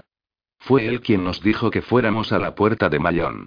¿Podía ser alguna clase de trampa? Él sabía que estaríamos allí, pero sigo sin ver por qué. Y el capitán de la guardia, Gracen, no se me ocurre qué contacto pueda tener con Jura. Quizá es solo una coincidencia. Quizá. Través se sumió en el silencio. La placa de mitral de su cara era imposible de leer, era tan impertérrita como una estatua o un casco. Llegaron al ascensor unos minutos más tarde. Buen viaje, murmuró el guardián del ascensor cuando vio a Daine. Me quedo aquí, dijo Jode cuando se dispusieron a embarcar. Todavía tenemos que investigar a Rasial, y ya estamos aquí. ¿Qué? Empezó a protestar Daine, pero Jode le interrumpió. Tú tienes que largarte de aquí ahora mismo. Mientras vayas vestido así, eres la promesa de una pelea, y Traves casi igual. Contó unos cuantos soberanos. Toma, compraos nuevas capas. Algo discreto. Brelish. ¿Comprendido? Daine no estaba acostumbrado a recibir órdenes del mediano, pero sabía que Jode tenía razón. Veré qué encuentro aquí, dijo Jode. ¿Por qué no bajáis a disparate de Aret y veis qué encontráis allí? ¿Qué hay del templo? Dijo Ley. Derrotó a un minotauro y ahora nos vamos a olvidar de eso. Dudo que vaya a ninguna parte, dijo Jode. Descenderemos torre abajo y volveremos cuando hayamos llegado al fondo. Nos reuniremos en la mantícora a la séptima campana. Ley miró de soslayo a Daine. Al cabo de un instante, asintió. Muy bien, pero ándate con ojo. Por supuesto, dijo Jode. Través. Intenta pasar un poco desapercibido. Cuando la gente intenta entablar una conversación intrascendente y, bueno, llamas demasiado la atención. Como quieras, dijo Través. Jode sacó algunas monedas más y se las dio a Ley. Toma. Si vais a ir metiendo las narices en las tabernas, tendréis que pedir una copa o dos. No es una mala idea, susurró Daine. Cada uno de los distritos de Sharn era del tamaño de una aldea o un pueblo pequeño, y como cualquier aldea o pueblo, cada uno tenía su propia personalidad. Entre la miseria de altos muros y la puerta de Malleón, la fría atmósfera militar de vigilia de la Gaga, el pretencioso lujo del refugio de Galán y el incesante buen humor de Denillas, Daine había visto más diversidad de la que había visto en años, pero nada le había preparado para el disparate de Aret. Situado a media altura de la gran torre de Dura, Locura era un excéntrico surtido de iglesias y pequeñas torres. Cada edificio era completamente diferente. Estilos arquitectónicos, materiales de construcción, patrones de color y, nada hacía juego. Una tradicional torre Breliche de piedra y mortero se hallaba junto a una nudosa aguja de madera de arenal que parecía haber sido grabada en el tronco de un árbol inmenso. Un torreón chato de ladrillos rojos dominaba una plaza cubierta de refulgente arena plateada. El cielo era igualmente caótico. Los pisas más elevados de las torres estaban conectados por una maraña de puentes, un laberinto de madera, piedra y cuerdas. Criaturas voladoras se introducían en las torres o volaban a su alrededor. Un semental alado perseguía juguetonamente a una inmensa lechuza negra, y un par de guardias de los alas doradas pasaban en lo alto montados en sendos hipogrifos. ¿Qué locura es esta? murmuró Daine. Has respondido a tu pregunta, contestó Lei. El arquitecto era un hombre llamado Aretir Talán, y loco sería una manera educada de describirlo. Se detuvo junto a la torre de madera y contempló los muros irregulares y torcidos. De acuerdo con la leyenda, quería edificios que reflejaran todas las naciones de Galifar para que cualquier visitante de cualquier país tuviera un lugar en el que sentirse en casa. Parece bastante razonable, pero y sé que los elfos de Aerenal utilizan madera en casi todos sus edificios, pero nunca había oído decir que vivieran en árboles. No viven en árboles. Lei levantó la mirada hacia las ramas más altas de la torre. Cuando Aret tuvo construido edificios para todas las culturas diferentes del reino de Galifari, bueno, todavía quedaba espacio libre en el distrito. De modo que empezó a mirar a otras culturas. Riedra, Adar, incluso las ruinas de las llanuras del Diablo y Sendrik. Con el tiempo, esa fuente de inspiración se secó, de modo que buscó la inspiración en las llanuras exteriores. Creo que esta es su idea de cómo deben ser las casas en la Mania, el bosque del crepúsculo. Los planos exteriores eran uno de los grandes misterios del mundo. Los sabios decían que había trece planos, sombras de la realidad vinculadas a diferentes aspectos de la existencia. Los sabios y las mujeres ancianas contaban fantasiosas historias acerca de la naturaleza de cada plano. Los infinitos campos de batalla de Shabarat, el brillante y cristalino paisaje de Irian, las ciudadelas flotantes de Sirania. Por lo que Daine sabía, esas descripciones eran pura fantasía. Había oído las leyendas de poderosos magos viajando a los reinos exteriores, pero hasta que conociera a alguien que realmente hubiera ido allí, Daine seguiría considerando esas historias como cualquier otra fábula. Con todo, no se podía negar que había fuerzas que tenían influencia sobre el mundo. Daine todavía recordaba cuando Eberron se alineó con Shabarat en mitad de la última guerra. Las tormentas de espadas giratorias que estallaron en mitad de las batallas, arrojando a los guerreros de ambos bandos en terroríficos torbellinos de sangre. Su abuelo le había hablado de la última conjunción con Dolur, el reino de los muertos, y de cómo los soldados que caían en la batalla se negaban a morir. Si esas conjunciones eran raras y temporales, había lugares en el mundo en el que el toque a esas llanuras exteriores se sentía a todas horas. Sharn era uno de ellos. El vínculo con el plano de Siranía permitía la capacidad de volar, y eso sostenía a su vez los conjuros que impedían que las inmensas torres cayeran. La mania, se decía, era el corazón del mundo natural. Contemplando el extraño árbol torre, Daine se dio cuenta de que podía encajar en un lugar como aquel. Los edificios, los puentes y prosiguió Ley. Algunos dicen que estaba loco, pero algunos artificieros de la casa Canito opinan de otro modo. Mi padre creía que disparate de Arret había sido diseñado de acuerdo con una precisa fórmula, que cuando los planos y las lunas muestren un alineamiento específico, se revelará su verdadero propósito. Lei se quedó en silencio, un destello de pesar cruzó su rostro. Raramente mencionaba a sus padres. Habían vivido en la capital kirana de Metrol, y Daines sabía que ambos habían muerto en la guerra unos diez años atrás. Lei nunca había hablado de las circunstancias de su muerte, y Daine no había querido preguntar. Dejó que reflexionara en silencio y examinó las calles que les rodeaban. Los habitantes de Disparate de Arret eran casi tan diversos como los edificios. Daine vio a viajeros de todos los rincones de Corvaire que habían acudido a locura a participar en los juegos y espectáculos de Charm. Y cuando Lei volvió a hablar, su voz fue suave y pensativa. ¿Quién te ha dado esa espada? Un hombre llamado Gracen. Un viejo amigo, como os dije. ¿Miembro de la casa de Nate? Sí. Pero hoy los soldados de la casa de Nate no juraron lealtad a ninguna nación. La casa se funda en los principios del servicio mercenario. ¿Cómo podría un heredero de Nate servir como oficial en la guardia de Sharn? Él era parte de la casa de Nate. La abandonó. Leí abrió los ojos de par en par. ¿Fue expulsado? ¿Como yo?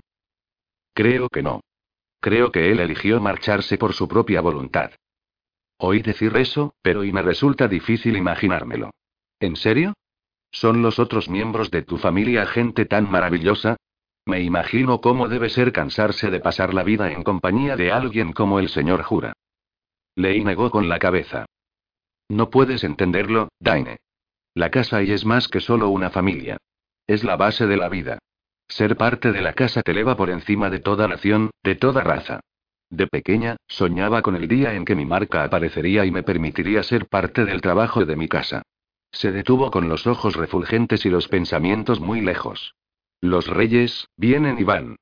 Son las casas marcadas por el dragón las que han dado forma a Corvaire. Mira lo que Canita ha hecho solo en el último siglo. Dimos a luz una nueva raza. Se vino abajo y soltó un profundo suspiro. Daine le puso una mano en el hombro. No tienes que ser parte de una casa para hacer algo en la vida, dijo. Están los doce, el Congreso Arcano y... Leí le apartó la mano parpadeando para reprimir las lágrimas. No lo entiendes. Esi levantó una mano y se frotó la espalda, justo por debajo de la nuca. Aunque casi siempre la llevaba cubierta, Daine sabía que allí era donde tenía su marca de dragón. Es para lo que nací. Es lo que soy. ¿Cómo puede alguien rechazar eso? Daine sabía que no quería una respuesta, pero no pudo evitarlo. ¿Qué hay de Jode? dijo. ¿Cómo encaja él en esto? La pregunta pareció sacar repentinamente a Lei de su ensueño. Jode no hacía ningún esfuerzo por ocultar su marca de dragón, pero nunca había hablado de su relación con la casa Jorasco, la casa mediana de la sanación. No y, no lo sé. Traté de sacar el tema antes, pero él mencionó otra cosa y no quise insistir. Quizá fuera expulsado. Pero siempre es posible que sea un expósito. ¿Qué quieres decir? El cambio de tema permitió a Lei recuperar su papel como sabia y maestra, y empezaron a hablar de nuevo. Sabes que las marcas de dragón están vinculadas con las líneas sanguíneas, ¿verdad? Como las marcas están unidas a las líneas familiares de la casa, siguen en la casa. Es una razón por la que los que tienen una determinada marca de dragón con frecuencia tienen rasgos físicos parecidos. Pero cuando hay un expulsado y sigue portando de todos modos el poder de la marca y puede pasarla a su descendencia. De modo que es posible que un niño nazca fuera de la casa y, sin embargo, posea la marca de la casa. Creo que este es el caso de Jode, un hombre con el don de Jorasco, pero sin ningún vínculo con la casa. Creía que la casa no aprobaría eso, que alguien interfiriera con su monopolio sobre la marca. ¿Qué impide que un grupo de externos a la casa funden una nueva? Bueno, eso es más o menos lo que ha sucedido con los elfos, aunque la escisión procedió del interior de la casa, dijo Ley. Pero tienes razón, es algo que siempre ha tratado de ser impedido. Tienes que entender que es algo extremadamente raro que alguien sea castigado así. El tío Jura es el único expulsado que conozco. Como dijo Jode, antes los mataban. Incluso después del fin de esa práctica, los expulsados eran con frecuencia castrados o mutilados. Desde el auge de Galifar, esas prácticas se han reducido. Durante los últimos siglos, la mayor parte de las casas aprobaron leyes que permitían a los expósitos pedir el acceso a la casa. A menos que alguno de los padres sea un enemigo declarado, nada se gana con castigar al niño. Y pese a todo, ahí está Jode. ¿Y yo qué sé? Pregúntaselo a él. Daine negó con la cabeza. Mejor no molestarle. Caminaron un poco más. Has cambiado de tema, dijo Lei. Todavía no comprendo por qué tu amigo Gracen abandonó la casa. Pero ya que lo hizo y, ¿por qué guardaba esa espada? ¿Y por qué te la dio? Bueno, y Daine pasó los dedos por la empuñadura de la espada. Tienes razón. Los soldados de Deneid no pueden jurar fidelidad a ningún rey ni reina. Su lealtad pertenece primero a la casa y después a quien les pague, sea quien sea. Al parecer Gracen encontró algo o a alguien que para él acabó siendo más importante que la casa. Supongo que tuvo que abandonar su casa para estar con ella. No tiene nada que ver con lo que te ha pasado a ti. Quizá él quisiera guardar el recuerdo de sus logros con la casa y por eso guardó la espada. Y en cuanto a por qué me la dio, no tengo ni idea. Sabía que yo no tenía espada. Y quería regocijarse con eso, pensó. Es una buena espada. Y obviamente yo nunca podré manejarla sin pensar en él. Se parecía bastante a la verdad, y Leí pareció aceptarlo. La joven se detuvo de nuevo y lo miró inquisitivamente. Tienes algo del aspecto de los Deneid, dijo ella. El color de tu pelo, esos ojos azul oscuro, incluso la forma de los ojos y no sé por qué no me había dado cuenta antes. Daine se encogió de hombros. Quizá hay un expósito en mi árbol genealógico. Eso explicaría por qué Gracen y yo fuimos tan buenos amigos. Leía sintió. Podría ser. En cualquier caso, aquí estamos. ¿Qué? Leí señaló el edificio que tenían ante sí. Daine había estado tan absorbido en la conversación que no había prestado ninguna atención a lo que les rodeaba. Miró su destino y parpadeó. El rey de fuego era distinto de cualquier otra taberna que hubiera visto jamás. Una torre chata de piedra negra taraceada con símbolos de cobre reluciente, parecía la fortaleza de un mago maligno salido de sueños premonitorios. Pero el signo cuadrado que había encima de la puerta tenía el aspecto indistinguible del anuncio de una taberna, con la imagen de una baraja de cartas con el rey de fuego en la parte superior. Mientras lo miraba, un trío de gnomos borrachos salió dando traspiés del edificio, los tres tuvieron que inclinarse sobre la puerta para abrirla. ¿Qué es esto? preguntó Daine. Ley había sacado el paquete de pergaminos de Alina. En teoría, es el centro principal del juego en la torre, especialmente para apostar a deportes aéreos, como la carrera de ocho vientos. Jode pensó que quizá pudiéramos recabar información sobre racial de alguno de los clientes. Por lo que respecta al diseño, supongo que fue inspirado por las leyendas del fiero plano de Fernia. ¿Estás preparado para entrar? Daine miró a su alrededor en busca de Traves. Dado su tamaño y su infrecuente aspecto, el soldado forjado tenía el don del ocultamiento, y Daine tardó un momento en verle entre las sombras. Le hizo con la mano derecha la señal de que esperara y vigilara, y Traves asintió casi imperceptiblemente. Muy bien, dijo Daine. Veamos qué podemos encontrar. Las mesas estaban en llamas. El interior del Rey de Fuego era de la misma piedra negra que el exterior. En los muros había símbolos místicos grabados en latón. En contraste con la piedra negra, parecían estar flotando en el aire. No había antorchas ni candelabros, y la luz procedía de las sillas y las mesas. En la sala común había media docena de mesas redondas, talladas en madera y con los mismos símbolos que las paredes. En la madera de las mesas se había tejido fuego frío, y las llamas sin sustancia arrojaban largas sombras en los muros. La gente se reía y hablaba, y el aire estaba lleno del repicar de los dados y el revoloteo de las cartas. Bienvenidos. ¿Qué buscáis? La voz parecía proceder del aire, pero cuando sus ojos se ajustaron a la extraña iluminación, Daine se dio cuenta de que había una esbelta mujer mediana junto a él. Tenía el pelo oscuro corto y llevaba un vestido negro bordado con los mismos símbolos que había en las paredes. ¿Me pones una jarra de Corloat? preguntó. Había desarrollado una gran afición por esa bebida densa y oscura, sirviendo con una tropa de mercenarios Dargul. Lei hizo una mueca, pero la mediana asintió. Por supuesto. Al advertir la expresión de Lei, dijo. Muchas personas creen que la gárgola tiene más posibilidades este año, y esperamos que muchos duendes suban de la puerta de Malleón para ver más de cerca. ¿Qué te traigo a ti, querida? Tal raíz negra, dijo Lei. Muy bien. Sentaos en cualquier taburete y volveré enseguida. Soy Kela. Llamadme si necesitáis algo. Como si la hubiera oído, un fornido semiorco gritó su nombre desde el otro lado de la sala y ella corrió hacia allí. Encontraron una mesa vacía y se sentaron. A Daina le resultó difícil posar las manos sobre la mesa en llamas. De estas no surgía ningún calor, ningún crujido ni ningún humo, pero de todos modos le resultaba complicado sobreponerse a sus instintos. Lei no tenía tal problema. Puso los codos sobre la mesa y fijó la mirada en las llamas plateadas. Después lo miró a él y vio que había pena en sus ojos. Recuerdo mis primeras lecciones con el fuego eterno, dijo con voz distante. Mi madre había tejido la llama en el forro de un pequeño estuche de madera. Lo guardaba junto a mi cama, de modo que siempre tuviera luz a mi lado cuando soplaba el viento y las sombras parecían amenazadoras y su voz se apagó. Daine quería dejarla recordar, hablar de sus emociones y su pérdida, pero no había tiempo. Leí. Sus ojos brumosos se aclararon y levantó la mirada hacia él. ¿Sí? Necesitamos información.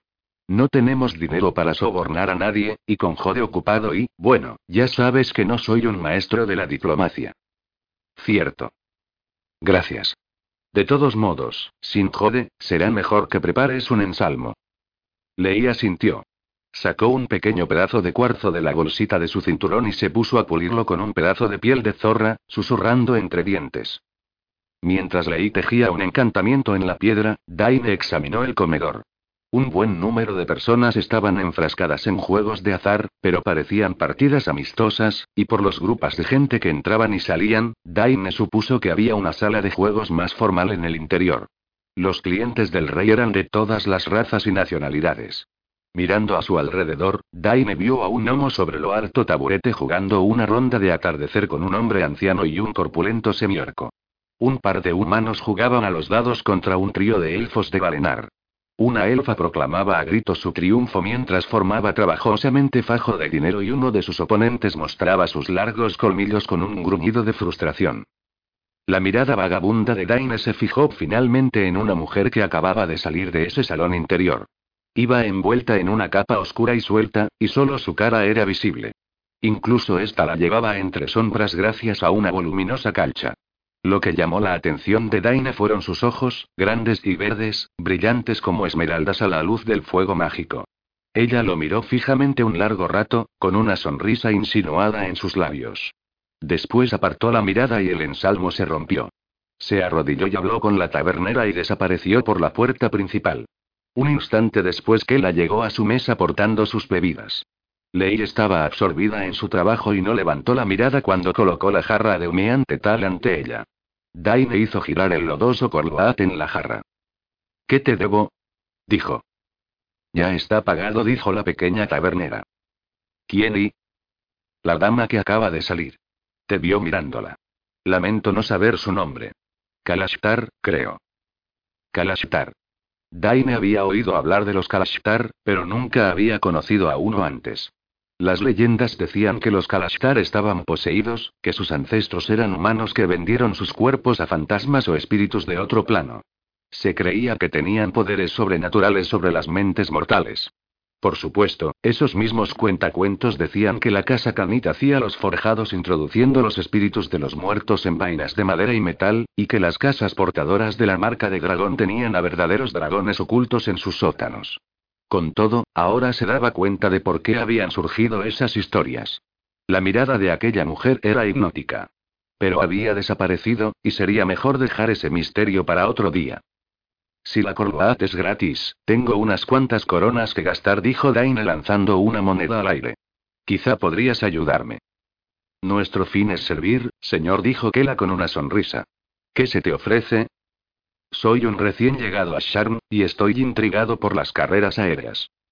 Si esta es tu primera vez en Sharm, te aseguro que después de haber visto una justa aérea, los carros, los caballos y los perros ya no te interesarán lo más mínimo.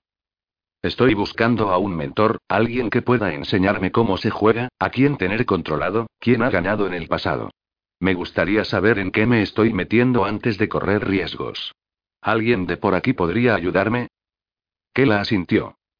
Espero que Dek esté dispuesto a ayudarte por unas pocas coronas. Veré si está libre. Daine le arrojó una moneda. Ella la atrapó con un gesto hábil y se la devolvió. Guárdatelo para las apuestas, dijo con una sonrisa antes de desaparecer entre la muchedumbre. Algunos minutos más tarde, Daine se acercó a ellos y se sentó. O al menos eso pareció. He oído que estáis interesados en las carreras, dijo el recién llegado. Aunque su cara era un espejo perfecto de la de Daine, su voz era mucho más aguda y llevaba un amplio ropaje marrón. Un conversor. Daine odiaba a los conversores. Así es, dijo, dejando un puñado de corona sobre la mesa. Pero nunca me ha gustado hablar conmigo mismo. Su gemelo pasó una mano por encima de las monedas y éstas desaparecieron. Lo siento. A alguna gente no le gusta ver su propia cara. El pigmento desapareció lentamente de su piel y una película blanca se extendió ante sus ojos. Le creció el pelo, y se volvió rubio y menudo. Sus rasgos faciales parecieron deshacerse y dejaron solamente una sombra de nariz y labios. Es la cicatriz, ¿verdad? ¿Todavía no te has acostumbrado a ella? Preferiría que nos concentráramos en las carreras, dijo Daine. Qué susceptible. ¿Por qué no me dices qué quieres saber y veremos cuánto vale? Daine miró a los ojos a Lei y parpadeó dos veces. Ella sacó el pedazo de cuarzo pulido. No tenemos mucho que ofrecer, dijo ella tímidamente. Pero tenemos esto. Acercó la piedra al conversor, y cuando él alargó el brazo para asirlo murmuró rápidamente un encantamiento desencadenante. Líneas de luz y bruma parecieron girar en las profundidades de la piedra. Con algún esfuerzo, Daine apartó los ojos. Era un riesgo calculado. Si el ensalmo funcionaba, Deck consideraría a Lei una vieja amiga. Pero si fallaba y se daba cuenta de lo que había sucedido y, como mínimo, les echarían del rey de fuego. Y los conversores eran conocidos por sus mentes escurridizas. Pero no tenían dinero que malgastar, y Daine tenía que poder confiar en la información que recibieran. La luz se desvaneció. Lei dejó la piedra sobre la mesa. Lentamente, Dex sostuvo el pedazo de cristal. Parecía asombrado. Lei miró a los ojos a Daine y asintió levemente. Sé que no es mucho, Deck, pero quiero que te lo quedes, dijo Lei, poniendo su mano en la del conversor. Algo que te haga acordarte de mí. Gracias, dijo Deck, y su voz fue súbitamente un espejo de la de Lei. Un remolino de color cobre recorrió su pelo y después se desvaneció. ¿Qué y qué era eso que querías saber? Me temo que me he quedado en blanco un minuto. Lei le hizo preguntas sobre las carreras aéreas de Sharm. Dex mostró encantado de poder ayudar a su nueva mejor amiga, y se lo contó todo sobre los distintos deportes. Justas aéreas, carreras aladas que cruzaban las masas de agujas, y la carrera de los ocho vientos, una antigua tradición que se remontaba a los primeros días de Sharm. La carrera es increíblemente importante para la gente alta torre, explicó Deck. Cada distrito está representado por una de las ocho bestias que compiten en la carrera. A medida que ésta se acerca, los habitantes de cada distrito visten con los colores de su bestia o muestran su lealtad de otras fieras. Hay festines y juegos durante las semanas anteriores y posteriores a la carrera. Por supuesto, los temperamentos se encienden. Hay agravios que perviven desde la última carrera, y en ocasiones se llega a la violencia. No lo entiendo, dijo Lee. ¿Cómo puede un grifo competir en una carrera contra un hipogrifo? El hipogrifo es mucho más rápido. La carrera de los ocho vientos no es cuestión solamente de velocidad, explicó Deck. El jinete puede llevar una pequeña ballesta y un carcaj con flechas empapadas de un veneno no muy fuerte. No suficiente para matar a nadie, pero sí para volverle mucho más lento. Y las bestias pueden utilizar las fauces, los dientes y el pico.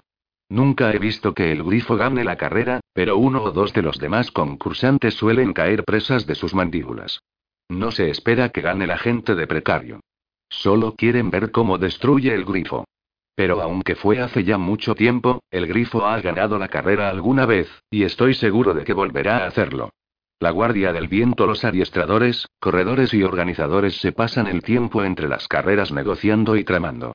Los servicios del grifo son comprados con futuros favores, y finalmente todo se acaba pagando.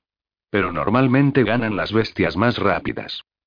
Bueno, sí, con frecuencia es una carrera solo entre el Pegaso y el hipogrifo, mientras los demás les siguen en el pelotón.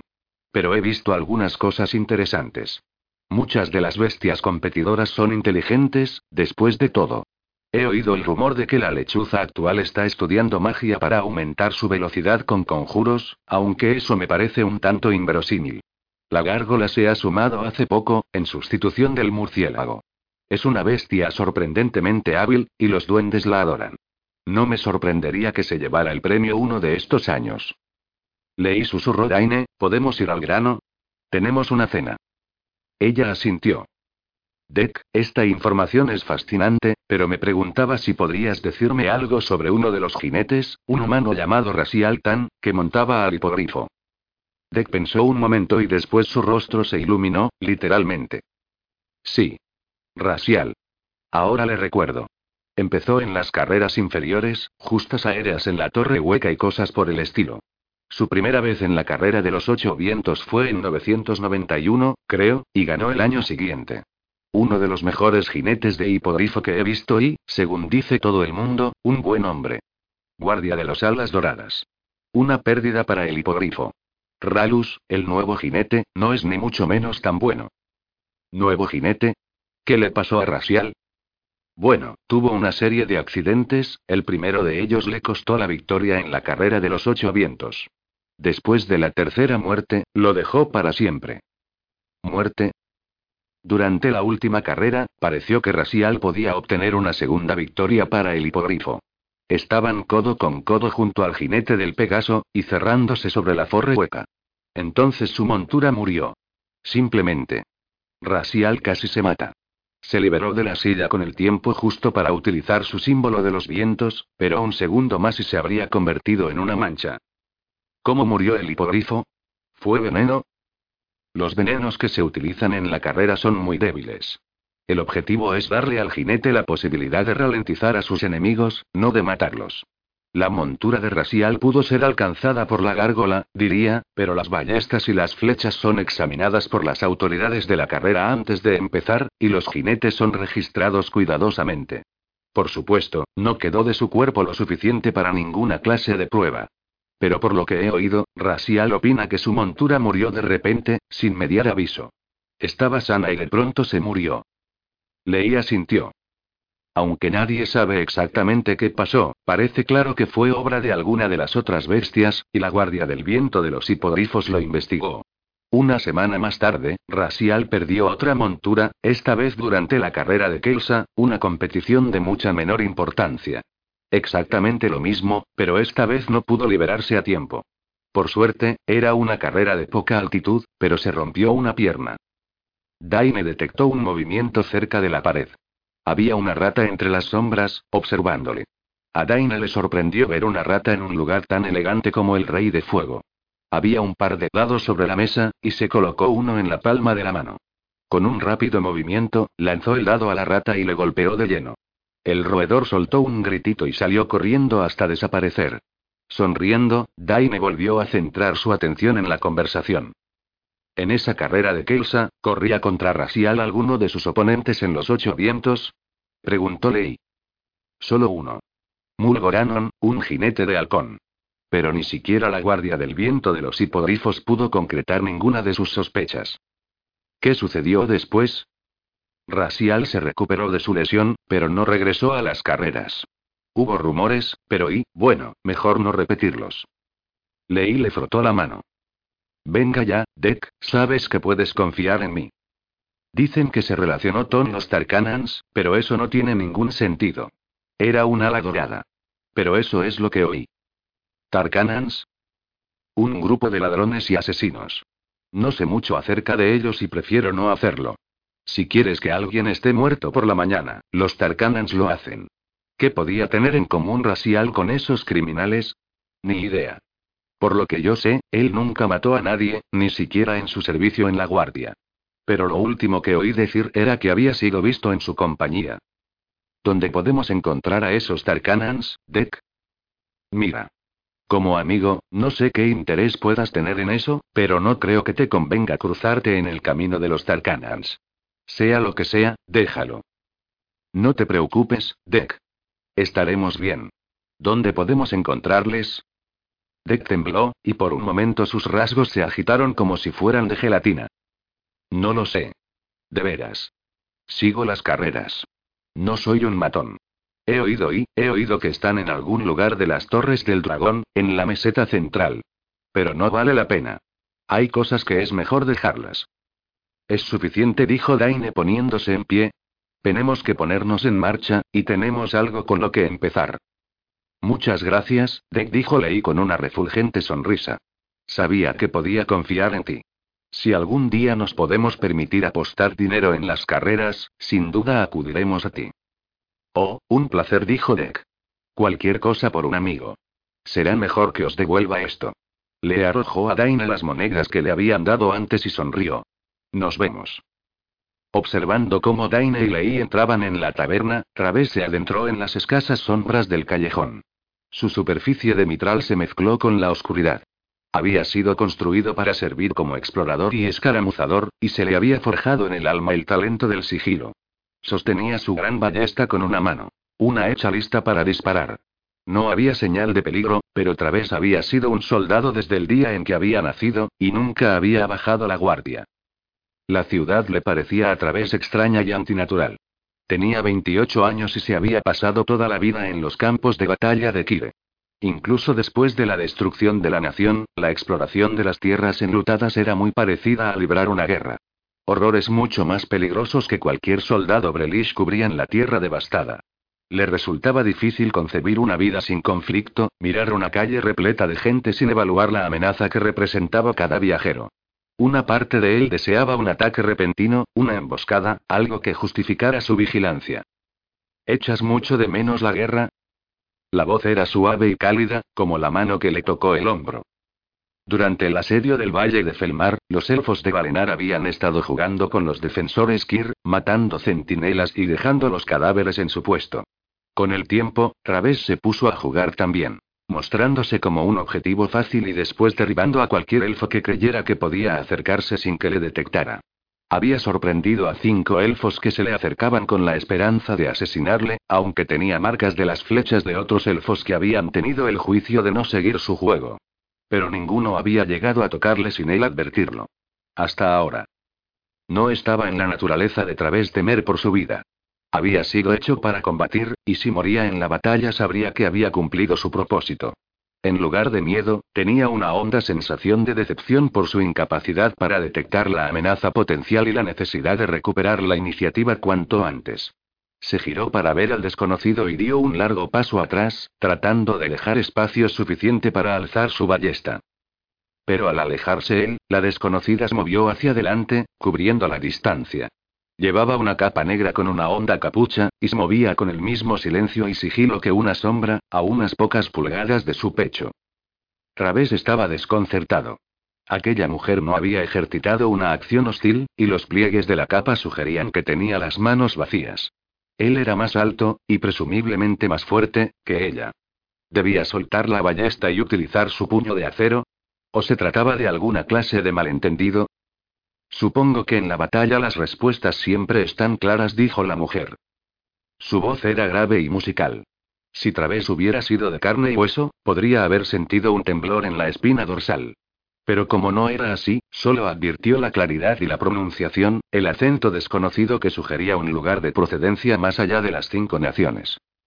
Si no pretendes hacerme daño, retrocede lentamente. La mujer dio unos pasos atrás. Lo siento, dijo.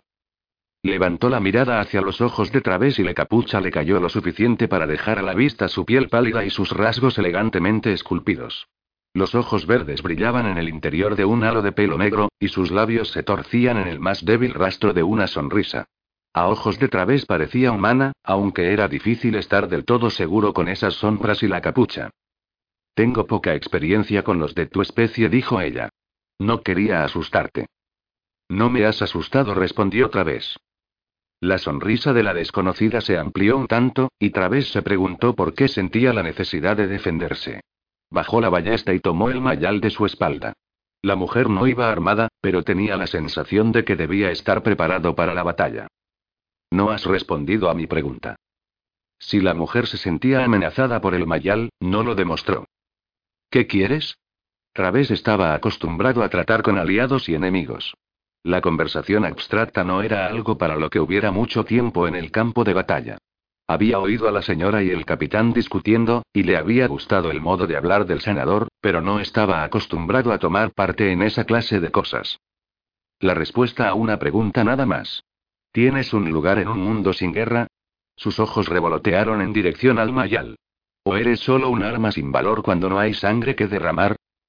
Través se la quedó mirando, tratando de encontrar palabras para responder. No era una pregunta.